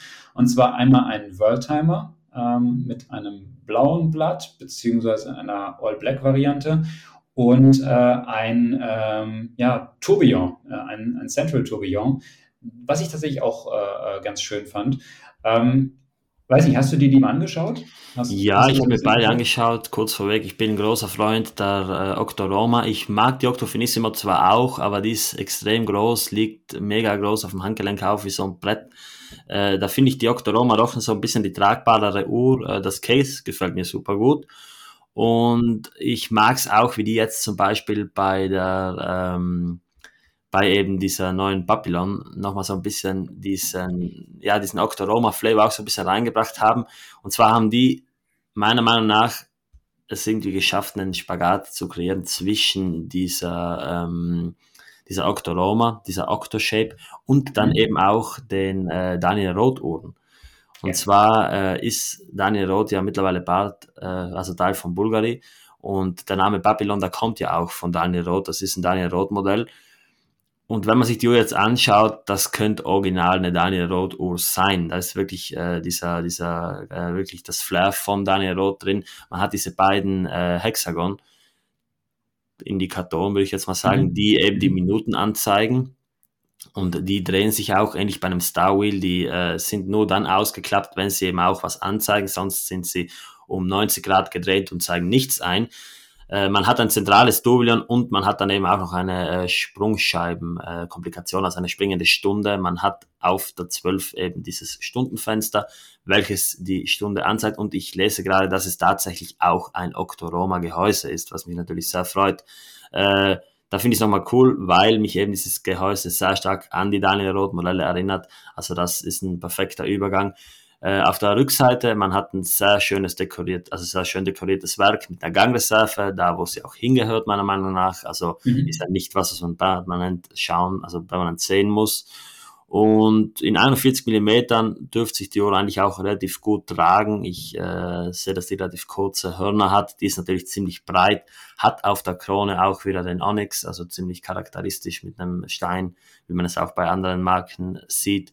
Und äh, ja, insgesamt muss ich ehrlich zugeben, dass ich die Uhr so ein bisschen übersehen habe. Ich habe die natürlich bemerkt, aber habe mich nicht so genau damit beschäftigt, weil eben ähm, die ganzen Bulgari Daniel Roth Geschichten mich nicht so sehr interessieren, wie es die Daniel Roth Geschichten allein tun. Aber ähm, ja, super interessante Uhr. Stark äh, erinnert mich die an äh, das Omega Tourbillon, das ja auch zentral äh, ist und ist ein cooler Spot für einen Flying Tourbillon, gefällt mir richtig gut. Und ja, ich müsste mal an meinem Handgelenk sehen, aber alles in allem äh, mit, mit einer Jump Hour Uhr kann man mich immer gewinnen und das haben sie in dem Fall auch getan. Und es gibt auch noch eine weitere Jump Hour, aber zuerst möchte ich noch mal deine Meinung zu dieser Uhr hören. Genau, also ähm, du hast jetzt schon eigentlich die wesentlichen Punkte gesagt. Also dieses, dieses äh, Central Tourbillon, das hat mich tatsächlich auch an Omega erinnert. Das war so meine erste Assoziation mit der Uhr. Dann habe ich weiter drauf geschaut und habe mich gefragt, ja, wo ist denn eigentlich hier die, die Stundenanzeige? Äh, bis ich verstanden habe, das Fenster oben auf 12, ähm, das ist, ist eben nicht das Datum, sondern das sind die Stunden. Ähm, die Darstellung der Minuten, ähm, du hast es eben schon gesagt, in diesem Daniel Roth-Style, das ist, das ist richtig cool, ähm, gefällt mir auch gut, ähm, ist mal wirklich was anderes, schätze ich sehr, dass, ähm, dass die sowas machen. Und ähm, ja, in Summe eine äh, sehr interessante Uhr. Sie ist in einem Preissegment, der das natürlich auch dementsprechend äh, nicht, nicht ganz günstig ist. Es sind 129.000 US-Dollar. Ich weiß jetzt nicht den Europreis. Äh, sei es drum, ihr könnt euch ungefähr ausrechnen, wie viel das dann in Euro sein dürften. Ähm, allgemein muss man sagen, Octoroma, ähm, ich bin persönlich Octofinissimo-Fan, mag diese Kollektion lieber. Die ist, finde ich, ein bisschen sportlicher, bisschen, bisschen moderner auch noch äh, wenngleich Octoroma vielleicht ein bisschen so das klassischere äh, Äquivalent dazu ist in, in, Summe, aber ich kann auch nachvollziehen, dass du sagst, dir sind zum Beispiel die Octofinissimo-Modelle einfach zu, zu, zu flach, zu breit, zu groß aufliegend. Ähm, da hast du. Naja, na, zu flach ist nur nie. Also zu, zu, okay, okay. Ja, also aber ja, es ist, es ist ein Softbrett, genau. Genau, wieso, genau das meinte ich damit. Genau, genau. Ich meinte jetzt gar nicht die Bauhöhe, sondern tatsächlich so diese, wie, wie liegt die auf und die liegt, da, da hast du schon recht, die liegt so ein bisschen wie so ein Brett auf dem, auf dem Handgelenk. Ähm, wenngleich ich das auch sehr, sehr gerne mag bei der, bei der Octo Finissimo. Aber trotzdem, die Octo Roma ist eine, ist eine sehr schöne Kollektion und mir hat auch die Worldtimer sehr gut gefallen. Ähm, da gerade die blaue Variante ist für mich so eine Uhr, die könnte ich auch durchaus an mir sehen. Ist mit 8600 Euro auch preislich echt, echt in Ordnung. Ähm, verbaut sind eigentlich auch immer Inhouse-Werke von, von, von Bulgari. Also die haben auch der Uhrmacher technisch einiges mittlerweile zu bieten. Also insofern ist das äh, Ganze mal ein Blick wert. Ähm, ich würde aber sagen, lass uns auf die Uhr zu sprechen kommen, ähm, die letztlich auch jetzt mittlerweile oder die Marke, die auch zu Bulgari gehört, ähm, aber die nicht typisch Bulgari ist und ähm, die auch Anleihen wieder an, an altes Design hat, was sicherlich dir absolut zusagt. Und die Rede ist jetzt eigentlich von der neuen Geralgenta äh, Arena Retro Mickey Mouse. Ähm, ja, Raff, erzähl uns mal was davon. Ich habe die Uhr gesehen und dachte, hey, 20 Euro Uhr, aber nein, natürlich nicht. Ja, richtig. Also äh, Gerald Genta hat in den 80er Jahren äh, eine Lizenz äh, für Mickey Mouse Figuren bekommen und hat damals in seine Retro, also eine Uhr mit äh, einem Minutenzeiger und einer Sprungscheibenkomplikation, eben diese Mickey Mouse Figuren eingebaut. Die waren dann auch in mehreren Modellen drin, wie zum Beispiel äh, in der Fantasy, wo man auch ein Datum hat und einen Sekundenzeiger und die wurde jetzt nochmal neu aufgelegt. Und äh, zwar ist das für mich so ein bisschen, äh, also für mich war es so, dass ich die Uhr gesehen habe und ich dachte, okay, warum postet die jetzt auf einmal wieder jeder? Ich hatte jetzt nicht so genau in Erinnerung. Und dann habe ich gelesen, dass es eben eine Neuvorstellung war. Ähm, war mega geflasht davon, hat mir gut gefallen. Vor allem deshalb, weil ich genau so eine Uhr, jetzt ohne Mickey Mouse, sondern eine normale Retro, äh, in einem New Old Stock Zustand für 1500 Euro vor eineinhalb Jahren abgelehnt habe und das bis heute so ein bisschen bereue. Und da dachte ich mir, okay, das war jetzt mal so eine coole Variante. Ich mag es auch mit Mickey Mouse auf dem Ziffernblatt, vor allem lizenziert Mickey Mouse und nicht irgendwie bei, wie bei diesen äh, Rolex Aftermarket Ziffernblättern, wo das Ganze so ein bisschen, äh, ja, nicht ganz lizenziert vonstatten geht. Mhm. Ähm, hat mir gut gefallen, auch die ganze Uhr an sich super cool, bis ich sie dann von der Seite gesehen habe. Also ich muss sagen, dass dieser Chronoschützer ein absolutes No-Go ist. Und ich habe auch äh, von einigen Freunden gehört, dass äh, die der Meinung sind, dass äh, Bulgari diese Uhr absolut vergewaltigt hat. Die ist leider viel zu fett geworden. Also natürlich, das Uhrmodell ist auch relativ äh, massig, würde ich jetzt mal sagen. Aber die ist einfach ein bisschen, ja, da haben sie es ein bisschen zu gut gemeint. Die Kronenschützer sind meiner Meinung nach ein absolutes No-Go auf so einer sportlich, also nicht mal sportlich, aber so einer verspielten, äh, ja, schön, schön Wetteruhr, würde ich jetzt mal sagen. Blick aufs Werk, ja, okay, ist ein Manufakturwerk von Bulgari, ähm, ja, okay, also ist das BVL 262 Werk, hätte jetzt nicht sein müssen, finde ich jetzt nicht sonderlich schön. Und ähm, ja, nichtsdestotrotz limitierte Edition äh, von 150 Stück. Dachte ich mir, wäre eigentlich ganz cool, könnte man sich überlegen, bis ich dann den Preis gesehen habe. Und das gute Stück kostet 16.500 Franken. Und äh, ja, da war ich dann komplett raus. Also ich, ich, ja, die Uhr ist cool so, für, für 3000 Euro so könnte man sich das wirklich überlegen weil es eine echt schöne, verspielte Uhr ist, die ich absolut tragen würde. Aber beim besten Willen 16.500 Euro. Also, äh, nee, nee, Mann. Also da bin ich absolut raus. Da gibt's hundertmal coolere Uhren, auch wenn ich das mag so. Ähm, Kronschützer, den würde ich abschrauben und die, die Löcher zuschweißen, sofern das irgendwie möglich wäre. Also abschrauben, ja, zuschweißen war eine andere Sache mit dieser Riffelung am Gehäuse. Aber ähm, ja, also ich, sagen wir so, es ist eine Uhr, bei der ich mich irgendwie freue, die zu sehen und die mir irgendwie, äh, ja, die mir so ein bisschen ein Lächeln auf die Lippen zaubert, wenn man das so sagen kann. Aber ich ja, ich werde damit nicht mehr damit zu tun haben, weil es faktisch einfach nur die, für meinen Geschmack und auch für meine äh, Brieftasche viel zu teuer ist. Aber ja, also cool, dass es so ein bisschen relaunched wird. Gemischte Gefühle, wenn es um die Show geht. Gemischte Gefühle. Mhm. Also ich muss sagen, ähm, gut, ich bin natürlich jetzt auch nicht so, nicht so deep in diesem Vintage-Game drin und äh, das Original dieser Uhr kenne ich vom, vom Sehen her, aber macht mit mir jetzt nichts. Ja.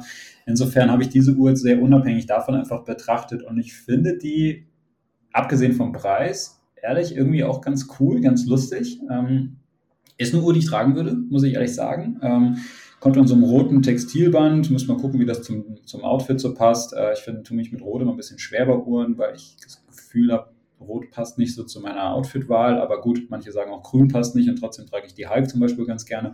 Ähm, insofern, vielleicht geht auch das ganz gut. Und ich finde die irgendwie witzig gemacht, muss ich sagen. Ich finde, das ist einfach so eine Spaßuhr. Also das ist so eine Uhr, da denke ich so, hey, einfach anziehen und ein bisschen Spaß haben und ganz entspannt. Ähm, der Preis spricht natürlich dagegen. Ähm, der ist halt wirklich, habe ich 16.500 Euro.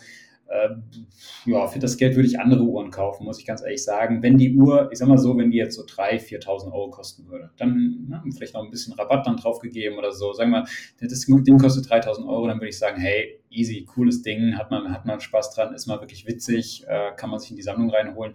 So muss ich sagen, oh, das, das, also nee, für den, für den Preis würde ich ehrlich gesagt dann nicht schwach werden. Ähm, fand die Uhr aber an sich, wenn ich den Preis mal außen vor lasse, irgendwie witzig und hat was, aber ich muss auch sagen, ich bin halt auch nicht, ähm, also ich bin da halt auch kein Fanatiker, was dieses Originaldesign anbelangt und dieser Kronenschutz, ja, mein Gott, kann man halt machen, muss man nicht machen. Ähm, ja, also finde die witzig einfach, sagen wir es mal so. Ja. ja, genau. Dann geht es noch weiter. Ähm, ich habe jetzt noch zwei Uhren im, äh, also zwei Uhren auf Lager, die ich noch gerne kurz ansprechen würde. Und äh, kurz vorweg, also es ist eine Uhr und eine Marke. Kommen wir erstmal äh, zu den schlechten, bevor wir zu den guten Sachen kommen. Und zwar äh, Audemars Piguet, die haben wieder mal enttäuscht, meiner Meinung nach. Und zwar ähm, ja, okay, vielleicht hört man da ein bisschen aus, dass ich äh, leider nicht mehr, also dass ich mit der aktuellen Audemars Piguet ähm, Manufaktur nichts anfangen kann. Also die Marke war früher wirklich unter meinen absoluten Favorites. Ich meine, also nicht falsch verstehen, die Marke früher ist unter meinen absoluten Favorites. So, also ähm, was die damals gemacht haben, also seit deren Gründung bis in die 90er Jahre, das war absolute Weltklasse. Äh, davon haben sie sich leider distanziert. Schade haben jetzt auch äh, zum, also habe ich dann eine Story entnehmen können, dass die zum vierten Mal in zwei Jahren ihre Preise erhöht haben. Und ja, ich glaube, da lasse ich dich jetzt so ein bisschen reden. Ich wollte nur mal kurz ein bisschen äh, meine, meine, meinem Ärger Wind machen, dass ich da so ein, schon ein bisschen enttäuscht bin von dieser Marke. Aber Chris, sag uns mal bitte, was da bei Piguet sich so getan hat. Okay, also Audemars Piguet hat ähm, neue Modelle aus der Royal Oak Offshore Kollektion ähm, rausgebracht. Ähm, und zwar muss man sagen, sie hatten ja schon im Frühjahr im Rahmen dieser Watches and Wonders ähm, die neuen Diver, die Royal Oak Offshore Royal Oak Offshore Diver äh, herausgebracht, die ich persönlich ganz cool fand, ehrlich gesagt, die auch erstmalig jetzt zum Beispiel mit so einem Schnellwechselsystem am Band kamen. Äh, gleichzeitig haben sie äh, die großen äh, 44 mm Royal Oak Offshores verkleinert auf 43 mm. fand ich tatsächlich auch einen ganz guten Schritt. Haben auch hier, ähm, meine ich, die Schnellwechselsysteme äh, erstmalig ins Spiel gebracht und haben jetzt erstmalig, und das war eigentlich das, das große Highlight, äh, auch Inhouse-Werke verbaut. Ähm, bisher war immer so ein bisschen das Manko gewesen, ähm, gerade bei in, im Chronographenfeld hatte äh, die hatte Audemars PG in der Royal Oak Kollektion eigentlich immer ähm, keine eigenen Werke, beziehungsweise, ähm, ich glaube, in einem Offshore Chrono ist es zwar ein eigenes Werk, aber mit einem Modul irgendwie drauf, also auch kein integrierter Chronograph und so weiter. Und da haben sie jetzt aber komplett eigene Werke verbaut. Das finde ich fand ich gut. Und sie haben jetzt ähm, halt im, im Rundumschlag jetzt auch die kleineren, die 42 mm Modelle überarbeitet und haben da zum einen ähm, zwei verschiedene Varianten. Und zwar das eine ist die äh, klassische, sage ich mal, auch an das Original aus den 90er Jahren angelegte Royal Oak Offshore mit dem äh, Petit Tapisserie Dial. Das ist also die, ähm, das ist so dieses, was man früher The, The Beast nannte, also so die, äh, die, der ganz klassische Royal Oak Offshore Look. Ähm, keine Keramiklünette oder sonstige Spielereien, ähm, Totalisatoren auf äh, 6, 9 und 12, äh, blaues Zifferblatt, Edelstahlgehäuse, äh, 42 Millimeter. Und ähm, diese Variante haben sie jetzt überarbeitet, haben da jetzt ein eigenes Werk reingepackt. Das ist das Kaliber 4404. Das ist ein äh, automatischer Flyback-Chronograph ähm, wie gesagt, integriertes Armband. Äh, in Summe, eine, sage ich mal, eine schöne Uhr. Ja, also ich finde, ich finde, die hat was und ich finde, die kann man mittlerweile auch wieder sehen. Ich fand lange Zeit, dass gerade so diese erste Royal Oak Offshore irgendwie vom Design einfach nicht mehr zeitgemäß war. Ich finde, gerade kommt die wieder. Ich finde, man kann die auch wieder zunehmend besser sehen. Ähm, ganz spannend bei der Variante ist, sie haben es in zwei Varianten rausgebracht. Einerseits in Edelstahl mit einem blauen Blatt, andererseits in Titan, also auch mit Titanband und einem grauen Blatt. Auch die schön, wie gesagt, beide mit diesem äh, Petit Tapisserie da was man normalerweise eigentlich nur von den klassischen äh, Royal Oak Modellen kennt, vor allem von der 15202. Ähm, und haben dann im gleichen Atemzug auch noch eine etwas sportliche Variante rausgebracht mit abgesetzten äh, Indizes. Also da sind äh, dann wirklich ähm, äh, die, die Zahlen äh, wirklich so in, mit, mit heller Leuchtfarbe äh, ausgefasst. Ähm, und auch die Subdials auf 6, 9 und 12 sind äh, jetzt so silbern äh, abgesetzt vom Zifferblatt. Äh, Gibt es jetzt in zwei Farbvarianten, in grün und in blau. Und die haben dieses klassische Megatapisserie-Dial, was man auch von den anderen Royal Oak Offshore-Modellen kennt. Also eine etwas modernere äh, Interpretation. Aber auch hier, wie gesagt, 42 mm Edelstahlgehäuse gibt es aber auch in Titan. Also auch da beide Varianten wieder rausgebracht. Äh, die Edelstahl-Variante in blau, die Titan-Variante in grünem Blatt. Ähm, kommt bekommen beide mit einem integrierten Kautschukband ähm, in, in grün und in blau dann jeweils. Er hat aber auch dieses Schnellwechselsystem, also wahrscheinlich kann man dann auch ein, auch ein jeweiliges Metallband dran machen. Äh, 100 Meter wasserdicht ähm, gilt jetzt für sowohl die Petit-Tapisserie als auch die Megatapisserie-Variante. Äh, beide eben auch mit diesem Inhouse-Flyback-Chronographen-Kaliber. Das in Summe, sage ich mal, einfach eine, eine logische Überarbeitung der Kollektion, wo man jetzt nach und nach die eigenen Werke eingebaut hat. Finde ich in Summe alles gut. Man muss aber auch sagen, und das ist so das große Manko, sie haben im Zuge dessen jetzt einfach auch mal wieder locker die Preise erhöht. Ähm, die, ich kann ich es jetzt nur im Vergleich mal sagen, ähm, jetzt die, die Variante mit diesem Petit Tapisserie da hat, kostet jetzt 39.700 Euro und ich glaube vorher waren es so 32, 33.000, ich weiß gerade gar nicht genau, aber schon eine ordentliche Erhöhung gewesen. Und sie haben aber auch den, die restliche Kollektion und auch die anderen Royal Oak Modelle, die jetzt nicht von irgendwelchen Veränderungen ähm, äh, umgeben waren, ähm, überarbeitet oder haben nicht, nicht überarbeitet, sondern haben die Preise angepasst. Und zwar ähm, einfach mal so als, als Referenz, ja, die 15500, die aktuelle äh, Royal Oak Dreizeiger, nicht die 15202, sondern die klassische. Äh, die, die, unsch die unschöne da. Also die, die, die, die magst, ja, die vielen die, die, die Genau. Hat bis quasi äh, vorgestern äh, 22.900 Euro gekostet, kostet jetzt 23.400 Euro. Es sind nur 500 Euro mehr, aber es sind äh, trotzdem immerhin 500 Euro mehr. Und der Chronograph beispielsweise, ähm, jetzt die, die aktuelle Variante, ich hatte ja auch lange Zeit den Chronograph mal gehabt, äh, hatte 30.100 gekostet in, in Euro und kostet jetzt 31.200 Euro, also auch nochmal irgendwie 1.100 Euro teurer gemacht. Und man muss halt sagen, und das ist das, was mich persönlich sehr geärgert hat, es ist jetzt halt tatsächlich schon die vierte Preiserhöhung innerhalb von nur zwei Jahren. Und sie hatten gerade Anfang des Jahres die Preise nochmal ordentlich äh, erhöht. Und im letzten Jahr hatten sie, die, hatten sie auch so eine außerordentliche Preiserhöhung und davor auch schon mal. Also wie gesagt, die vierte Anpassung innerhalb von zwei Jahren. Und das finde ich ehrlich gesagt dreist. Und man muss ehrlich sagen, okay, sie verbauen jetzt hier halt teilweise mehr Inhouse-Werke in den Chronographen, okay, aber jetzt auch gerade die, die anderen Royal Oak-Modelle, da hat sich ja nichts getan, ja, also die, die ist ja seit, seit mehreren Jahren unverändert.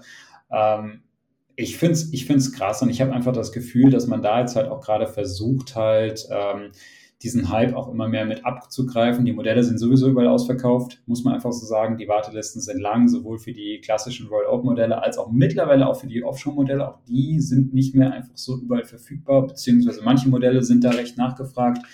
Ähm, oder du musst zum Teil auch darauf warten. Also sie verkaufen im Moment Royal Oak so gut wie noch nie. Und äh, die Graumarktpreise sind dementsprechend hoch und ich habe einfach das Gefühl, dass AP einfach versucht, so ein bisschen äh, von diesem Hype noch ein bisschen was mit abzugreifen. Und äh, ja, dann sagen sie sich, gut, wenn die Leute sowieso so viel Geld für die äh, Rollouts äh, ausgeben, dann können wir davon auch mehr profitieren. Nachvollziehbar, aber irgendwie finde ich das schade und ich finde halt, der wahre Liebhaber und Sammler bleibt so ein bisschen irgendwie da auf der Strecke und weiß ich nicht. Also für mich, mir hinterlässt es so ein bisschen so einen Fadenbeigeschmack, muss ich ehrlich sagen. Ja, zumal sich Oliver Begay ja mit Ende 2020, 2021 auch von den ganzen Boutiquen zurückzieht und mhm. die Royal Oak dann ja, äh, ja wahrscheinlich nochmal gefragt, äh, nicht gefragt sein dürfte, aber nochmal schwieriger zu erhalten sein dürfte. Und wenn die dann nur noch an Stammkunden ausgeben wird, ja, dann viel Spaß auf dem Graumarkt, würde ich mal sagen. Also wie gesagt, schaut euch bei anderen Uhren um. Meiner Meinung nach, äh, die Overseas ist noch ziemlich, ziemlich underrated im Vergleich zu den anderen. Und äh, wer dann wirklich einen geheimen äh, Tipp will, das soll sich wirklich mal bei der Shopback Antarktik oder eben bei äh, der Tonda BF von Parmigiani umschauen. Mhm. Und dann habe ich abschließend noch eine Uhr, ähm, und zwar, muss ich mal ganz kurz hier nachschauen, und zwar mein abschließender Deck, ähm, nämlich eine Independent Uhr, und zwar die Uhrwerk UR100 Electrum Limited Edition. Und zwar bin ich persönlich ein großer Fan von diesen Indie-Brands, MBNF, Uberg, ähm, Gribble Force und so weiter. Die gefallen mir persönlich ziemlich gut. Und Uberg hat hier nochmal eine neue Limited Edition äh, rausgehauen. 25 Stück wird es geben mit so einem Preis von 62.000 Franken in einem äh, 18 Karat Gold Gehäuse, das eben so ein bisschen satiniert ist und man hat eine ähm, natürlich wieder ein Satelliten-Oberg, wie es eben für Oberg, mhm. ja, Oberg so, Oberg typisch ist, mit 48 Stunden Gangreserve, äh, ist auch ein automatisches Werk so. Und ähm, was das Werk so ein bisschen äh, also, also ein bisschen spannend macht, ist eben das Automatiksystem und man hat ein äh, Planetengetriebe und einen Windfang im Rotor drin. Der genaue Sinn dahinter ähm, ist mir jetzt noch unklar. Vielleicht dämpft das das ganze Aufziehen. Das kann ich mir gut vorstellen. Ist ja auch bei Repetitionsuhren so, dass ein Windfang verbaut wird. Aber man hat im Endeffekt wieder ähm, einen Minutenzeiger, der retrograd funktioniert, also der hüpft immer vorn zurück. Und wenn sich die, also wenn die Stunde dann ähm, also wenn die Stunde um ist, dann kommt eben schon die neue Scheibe rein, hat so ein bisschen Star Wheel Charakteristik von Norma Piguet und ähm, gefällt mir ziemlich gut und ja, wie gesagt, UAC, das ist für mich auf jeden Fall so ein bisschen auf meiner äh, Long List, was die Grails anbelangt, bin ich ein großer Fan davon und ähm, ja, gefällt mir persönlich ziemlich gut. Wie findest du sie? Ähm, also ich, ich tue mir mit der Uhr so ein bisschen schwer. Ähm, ich finde Uhrwerk an sich, also ich schätze sehr, was die machen. Ich mag, wie gesagt, ich mag auch so Microbrands, äh, Microbrands, sage ich so, Independent Watchmaker sehr, sehr gerne. Ähm, ich ich finde das immer beeindruckend. Ich finde das super, wenn, wenn die wirklich mit so ganz neuen Arten ähm, und, und ausgefallenen Kombinationen, äh, oh, ich kann gerade gar nicht mehr sprechen, ähm, Komplikationen äh, um die Ecke kommen. Also ich schätze sowas, ich, ich finde das super. Ich muss aber sagen, ich werde bisher mit dem Uhrwerkdesign noch nicht so richtig warm. Also ich, ich finde die Uhren, ja, ich finde die, auf, ich find die interessant, ist es aber nichts für mich. Also es holt mich nicht so richtig ab. Ich, ich kann es dir gar nicht sagen, warum. Das ist für mich so eine Form, die irgendwie für mich nicht so stimmig ist oder nicht, mich nicht so anspricht. Ähm, ich könnte mir aber vorstellen, dass wenn du diese Uhr in echt mal am Handgelenk hast, dass sie sich dann doch irgendwie begeistert, dass sie dann doch irgendwie was hat, wo du sagst, hey, okay, das holt mich dann doch irgendwie jetzt so ab. Ähm, aber so rein basierend auf den Bildern ist es nie so 100% meins. Ähm, aber ja, ich, ich finde das cool. Ich finde das tatsächlich dieses, dieses äh, Goldgehäuse, finde ich, sieht echt sehr schön gefertigt aus. Ähm, das ist auch wirklich auch äh, interessant ähm, mit ja, wie, es finisiert ist, also das, das hat was. Ähm, es hat einen sehr technischen Look und trotzdem steckt da irgendwie Eleganz drin. Also ich könnte mir auch vorstellen, dass man die Uhr sogar zu einem Anzug oder so, wenn der so ein bisschen, vielleicht so ein bisschen, so ein bisschen äh, gröberer Stoff oder sowas, könnte man die, glaube ich, sogar ganz gut anziehen. Ähm, mhm. Also das, das ist schon irgendwie äh, schon, schon eine spannende Kombination. Mich persönlich wie gesagt, holt es jetzt nicht so 100% ab, muss ich ganz ehrlich sagen. Aber ja, die Uhr hat, Du hat da noch eine Kleinigkeit, die dir wahrscheinlich gefallen dürfte. Äh, jetzt nochmal äh, zurückgedacht, äh, dass du ja Uhren magst, die zum Beispiel so eine kleine Weltkugel in sich haben. Hat die Uhr so nicht, aber die hat ein Feature und zwar zeigt die auf der rechten und auf der linken Seite äh, im 20-Minuten-Takt die Bewegung des Erdballs an. Einmal äh, orbital und einmal äh, rotational oder rotierend, wenn man das so sagen kann. Mhm. Und ähm, nochmal eine kurze Ergänzung zu der Info vorhin, der Windfang und das Planetengetriebe beim Rotor, das soll helfen, Schocks äh, zu dämpfen, also Schläge abzudämpfen. Und ähm, diese Innovationen, die machen für mich so ein bisschen dieses Indie-Watch-Game aus. Auch dieser ähm, retrograde Minutenzeiger, der immer mit diesem Satellit mitwandert, wenn die Stunde angezeigt wird, bin ich ein Fan von hatte bislang noch keine Uhrwerk am Handgelenk, äh, nur MBNF und ein paar andere Indies. Aber äh, hoffe, dass das demnächst mal so ein bisschen passieren kann. Und ja, mir gefällt die Uhr ziemlich gut. Mhm. Ja, also wie gesagt, ähm, ist, ich, ich kann es schätzen, äh, ich schätze sie für das, was sie machen. Ähm, ich würde sie mir nicht holen zumal der Preis natürlich auch relativ hoch ist. Aber ähm, ja, es kann, kann nachvollziehen, dass sie dich auch faszinieren. Das ist, du magst ja sowieso auch, wenn Marken andere Wege gehen und äh, auch, auch andere Designs herausbringen. Das ist ja sowieso auch ein bisschen so dein Ding. Ähm, ja, kann ich, kann ich vollkommen nachvollziehen und, und hat was, wie gesagt, für mich jetzt aber nicht 100 Prozent. Man muss aber auch sagen, ähm, es gab jetzt sowieso halt auch einige Indie, äh, Indies und Independent Watchmaker, die jetzt hier so, so einige interessante Sachen gemacht haben. Zum Beispiel hat auch Krübel Forsey ähm, eine neue Variante ihrer GMT Earth äh, herausgebracht, eine komplett schwarze, das ist die Final Edition, bevor jetzt dieses Modell dann quasi vom Markt genommen wird. Ich glaube, wir können jetzt gar nicht im Detail auf jedes Modell hier zu sprechen kommen. Ich würde aber tatsächlich gerne noch ähm, zwei andere Marken ansprechen die mir persönlich auch irgendwie ein bisschen am Herzen liegen, ähm, die jetzt auch vielleicht wieder ein bisschen mehr Mainstream sind, deshalb auch vielleicht für den einen oder anderen Urtalk-Hörer interessant sind. Und zwar sind das die Marken Breitling und Sinn. Und ich würde sagen, lass uns vielleicht einfach mal kurz mit, äh, ja, lass uns mit Breitling anfangen. Ähm, ah ja, genau, die dürfen wir nicht vergessen. die, die, die, dürfen wir nicht vergessen. Und zwar ähm, hat Breitling, oder was man vielleicht sagen muss, Breitling oder George Kern hat sich ja so ein bisschen zum Auftrag ähm, gemacht oder sich zur Mission genommen, alte Designs und die klassische Breitling-Historie wieder so ein bisschen in den Vordergrund zu rücken und äh, alte Designs neu aufzulegen, äh, in, auch oftmals in diversen Limited und Special Editions äh, wieder mehr äh, den Leuten auf die Agenda zu bringen und wegzukommen von diesem, von dem reinen Fokus auf, ähm, ja, auf diese modernen, sehr maskulinen Designs, wenn es gleich die natürlich dann auch noch gibt. Aber ähm, man, man hat sich, man hat hier schon wirklich viele Neuauflagen von historischen Modellen gesehen und ähm, Breitling hat in diesem Jahr ähm, auch gerade in der Top-Time-Kollektion ein bisschen was getan und jetzt auch gerade ähm, bei diesen Geneva Watch Days ähm, drei Neuauflagen der, der Top-Time äh, herausgebracht. Und vielleicht noch ganz kurz historisch zu der Top-Time muss man sagen, das ist ein Chronograph, der damals in den 60er Jahren entwickelt wurde für, ein eher, für eine eher jüngere Zielgruppe. Und zwar, es gab schon vorher den Navi-Timer, das war so der, der, Klassiker, aber auch ein etwas höherpreisiges Modell. Und man hat damals in den 60er Jahren festgestellt, okay, es gibt so eine ähm, relativ aktive junge Zielgruppe, die so einen aktiven Lebensstil führen, die fahren irgendwie Motorrad, die sind unterwegs, die gehen surfen, keine Ahnung, die sind da draußen unterwegs und die haben so einen sportlich aktiven Lebensstil. Und ähm, die kann man mit Chronographen abholen, die vielleicht nicht ganz so teuer sind, nicht ganz so exklusiv sind wie zum Beispiel der, Navitimer, der schon immer so eines der Flagships in der gesamten Kollektion war.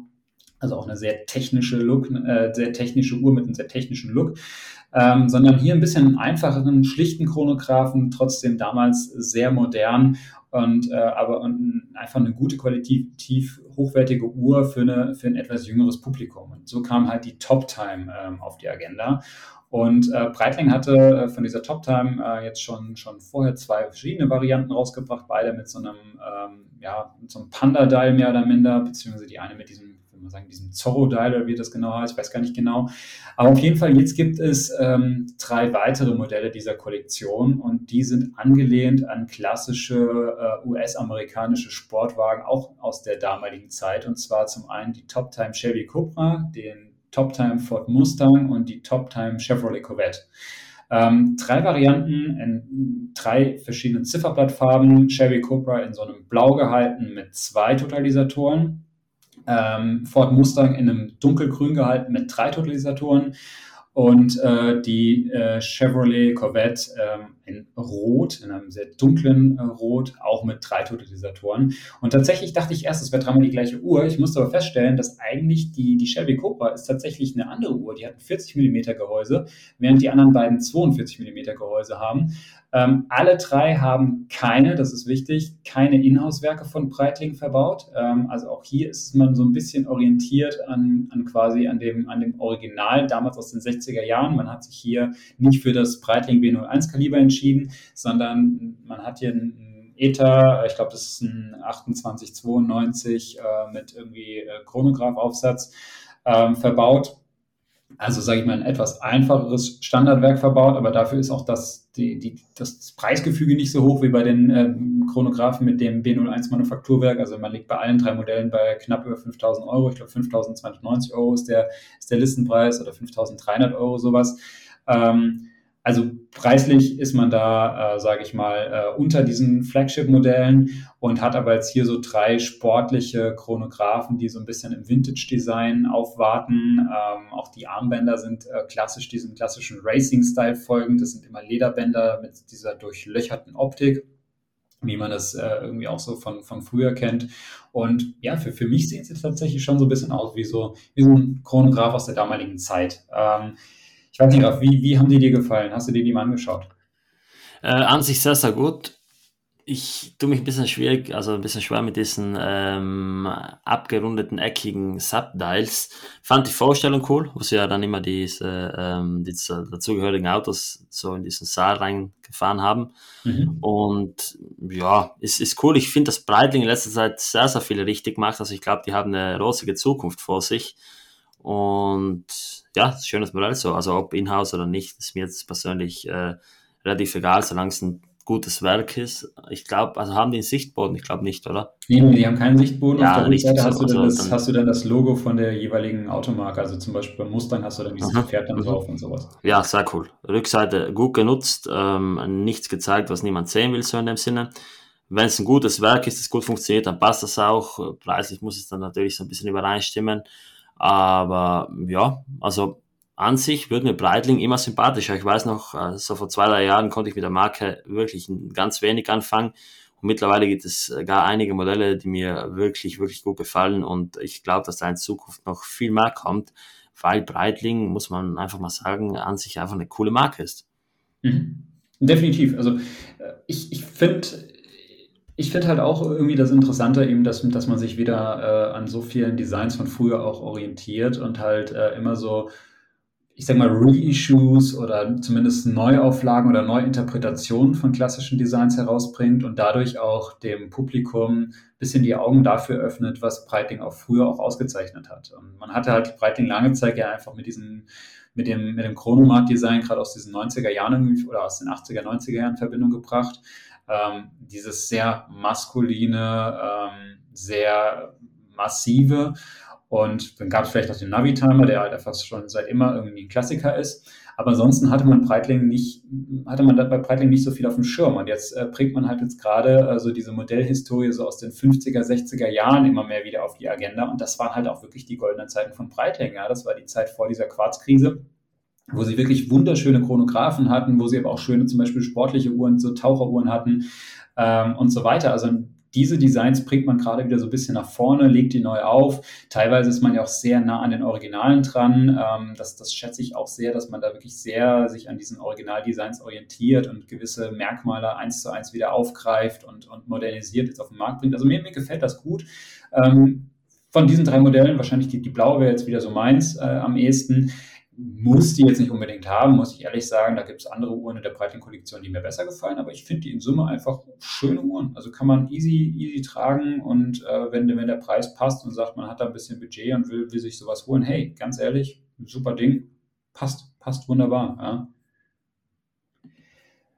ja Raff, ähm, ich würde gerne zuletzt jetzt noch auf eine Marke zu sprechen kommen. Ähm, ich hatte das jetzt schon mehrfach auch in, in, im Rahmen dieser Folge angeteasert. Ähm, ich habe heute auch eine Uhr dieser Marke an meinem Handgelenk, ähm, die für mich persönlich eines der absoluten Highlights auf den äh, oder der aktuellen Geneva Watch Days herausgebracht hat. Und die Rede ist hier von der Marke Sinn. Ähm, für, für euch äh, Podcast-Hörer oder Urtalk-Hörer, ihr, ihr, kennt natürlich Sinn. Wir haben schon des Öfteren über diese Marke gesprochen. Wir hatten Sinn schon bei uns im Podcast eingeladen. Und ich persönlich schätze Sinn einfach sehr dafür, dass sie äh, aus meiner Sicht eine wirklich gute Qualität zu einem sehr, sehr fairen Preis auf den Markt bringen. Es ist irgendwie eine wirklich sehr bodenständige deutsche sehr bodenständiger deutscher Uhrenhersteller.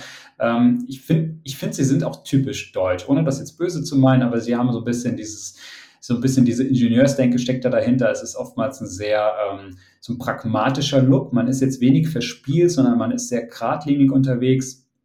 Und die Uhren sind eher so, sage ich mal, technisch orientiert und haben halt irgendwie einen gewissen Zweck, den sie erfüllen. Natürlich hat man mittlerweile auch eine recht reichhaltige Historie an, an Modellen. Sinn ist jetzt 60 Jahre am Markt, das muss man vielleicht dazu sagen. Und äh, anlässlich dieses 60-jährigen Jubiläums haben sie wahrscheinlich ihr klassischstes Modell neu aufgelegt. Und zwar ist, es, ist das die Sinn 103. Ähm, die 103, die kennt man. Ich glaube, wir haben auch im Podcast schon des Öfteren mal über diese Uhr gesprochen. Ähm, ich glaube, auch mit Lukas hatte ich mal drüber gesprochen in irgendeiner Folge drei Uhren unter. Bin mir jetzt gerade nicht ganz sicher, aber ich meine schon, dass wir schon diverse Modelle davon besprochen haben. Bei Sinn gibt es immer diese Uhren in verschiedensten Ausführungen, das muss man dazu sagen. Oftmals mit Saphirglas oder halt äh, nicht mit Saphirglas und so weiter und so fort. Ähm, da gibt es dann verschiedenste Varianten und verschiedenste quasi auch Upgrade-Möglichkeiten. Es wird bei Sinn dann oftmals mit diversen Kürzeln dann äh, zum Beispiel äh, ge geklärt. Dann ist es die 103 SA zum Beispiel oder sowas. Und jetzt haben sie aber ein Modell rausgebracht, limitiert auf 600 Stück, anlässlich des 60-jährigen Jubiläums äh, dieser, dieser Marke. Und zwar ist das die Sinn 103 Classic 12. 12 deshalb, weil sie äh, diese klassische 12 Stunden Drehlünette hat, äh, verbaut hat. Also ich hatte auch da jetzt in den letzten Tagen ein paar Diskussionen mit einigen Leuten, die mich gefragt haben, wofür braucht man eigentlich einen so eine 12er-Linette, was macht die? Die dient eigentlich dazu, eine zweite Zeitzone äh, sich anzeigen zu lassen. Natürlich hat man dann jetzt nicht morgens und abends Unterscheidung, sondern man muss sich dann halt irgendwie, äh, irgendwie das merken, aber rein theoretisch kannst du damit eine zweite Zeitzone ähm, anzeigen lassen. Und was ich aber bei dieser 103, auch gerade im Vergleich zu den anderen Modellen der Kollektion, unglaublich schön finde und was für mich ein absolutes Highlight ist, wir haben jetzt hier erstmalig die Totalisatoren auf 3, 6 und 9. Jetzt sage ich erstmalig, das ist nicht richtig. Die Urmodelle der 103 hatten die Totalisatoren auch auf 3, 6 und 9. Aber jetzt die letzten Jahre hatte man eigentlich immer nur Modelle, wo die auf 6, 9 und 12 sind. Für mich ist dieses Design 6, 9 und 12 nur so ein bisschen nicht so stimmig. Ich finde, da, fehlt mir die Symmetrie und ich bin eigentlich kein Freak, der extrem auf Symmetrie bei Uhren pocht, aber ähm, das stört mich bei, bei Chronographen dann doch oft oder sehr gerne mal und ich finde jetzt dieses Layout 369 ideal. Zudem hast du ähm, eine die, die, diese Totalisatoren in so einem wunderschönen cremefarbenen Ton gehalten, der so ein bisschen natürlich Vintage inspiriert, das muss man einfach sagen, erinnert auch so ein bisschen an so ein, ja, an so etwas so ein gealtertes Blatt, äh, irgendwie aus den, weiß ich nicht, 60er Jahren beispielsweise. Ähm, ich glaube auch, die Zeiger sind mit so einer etwas cremefarbenen Leuchtmasse ähm, bemalt. Also auch das passt zu dem Look der, dieser ähm, Subdials. Ebenso wie die Indizes auch so, so, eine cremefarbene Leuchtmasse haben. Und auch das Sinnzeichen ist nicht so weiß aufgedruckt, sondern auch so ein bisschen cremefarben. Also es macht dadurch das Zifferblatt etwas wärmer. Also es ist nicht so, so, so, so kalt und der Kontrast ist nicht ganz so hart zu dem schwarzen Blatt. Und was ich super schön finde an der Uhr und was für mich ein ganz, ganz großes Upgrade ist, auch zu den anderen 103 Modellen, Sie hat eine schwarze Keramiklünette verbaut.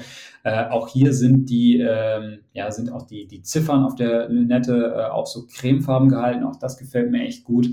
Und in Summe ist es eigentlich, ja, die sage ich mal, dass das, das klassische Modell der 103, jetzt aber wie gesagt mit anderer Anordnung der Totalisatoren, Datum auf halb vier, Ähm, und eben mit dieser Farbkombination Schwarz und dieses, diese, diese Cremefarben. Das, das gefällt mir so gut.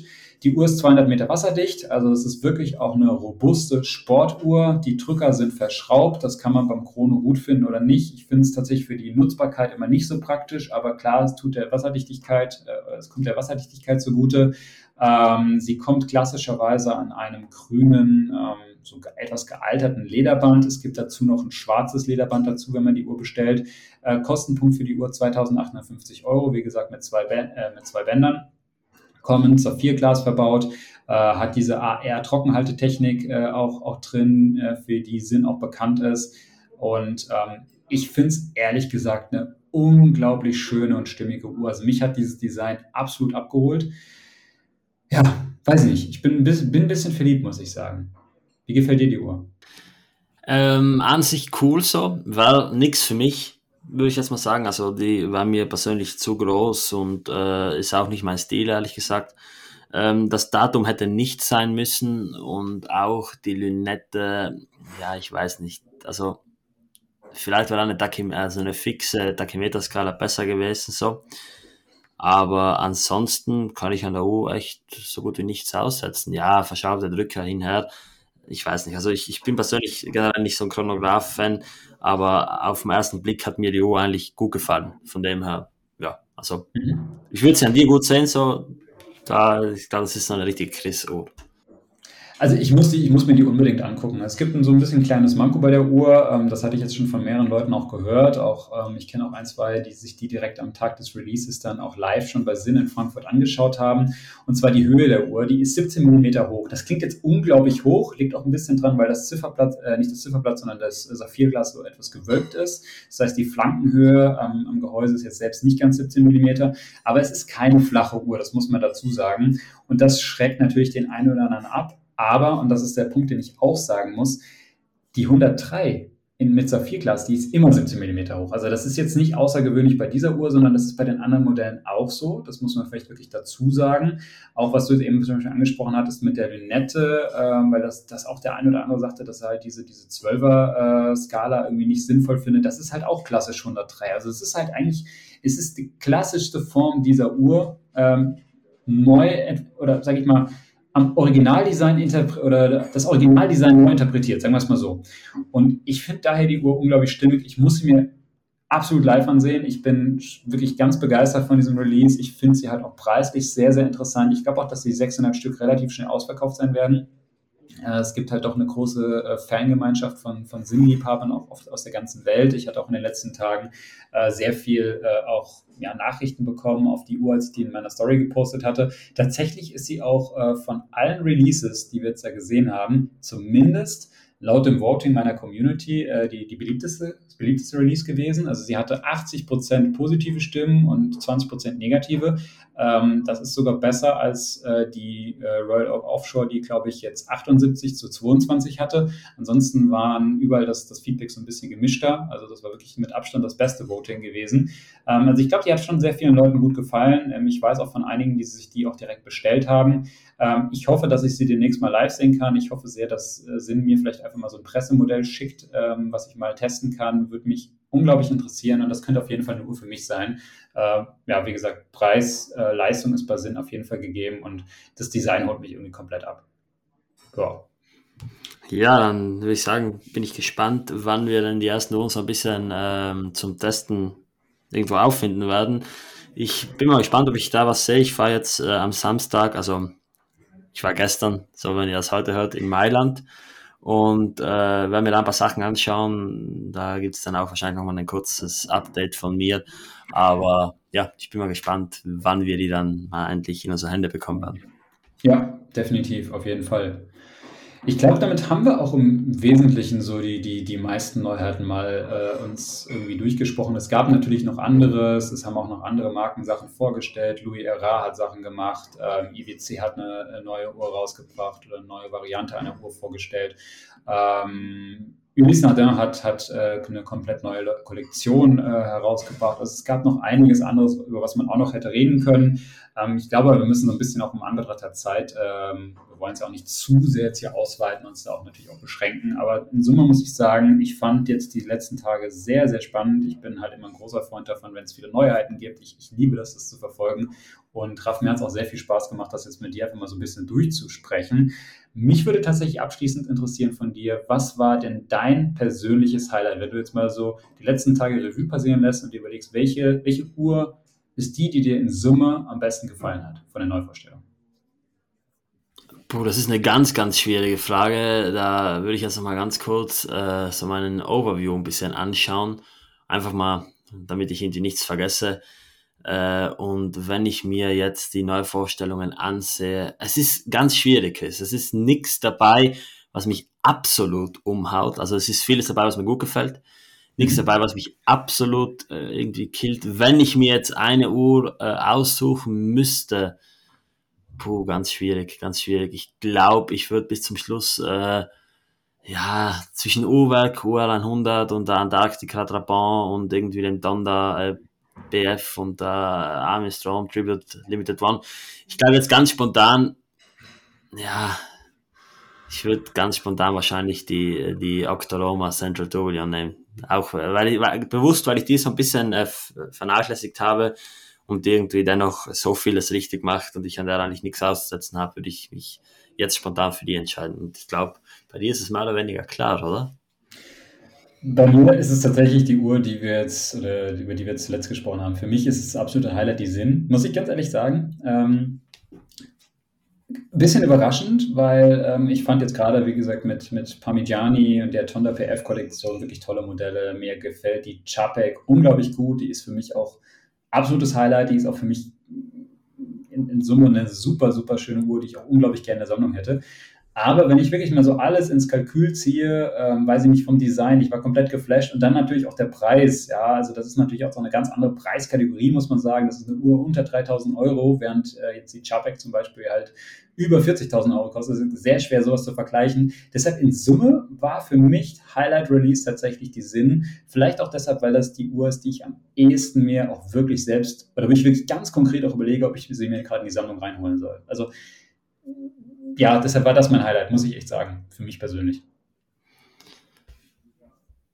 Ja, okay, dann würde ich sagen, Chris, äh, wir sind jetzt bei circa einer Stunde 40 und äh, haben meiner Meinung nach die wichtigsten Releases alles ein bisschen abgesteckt.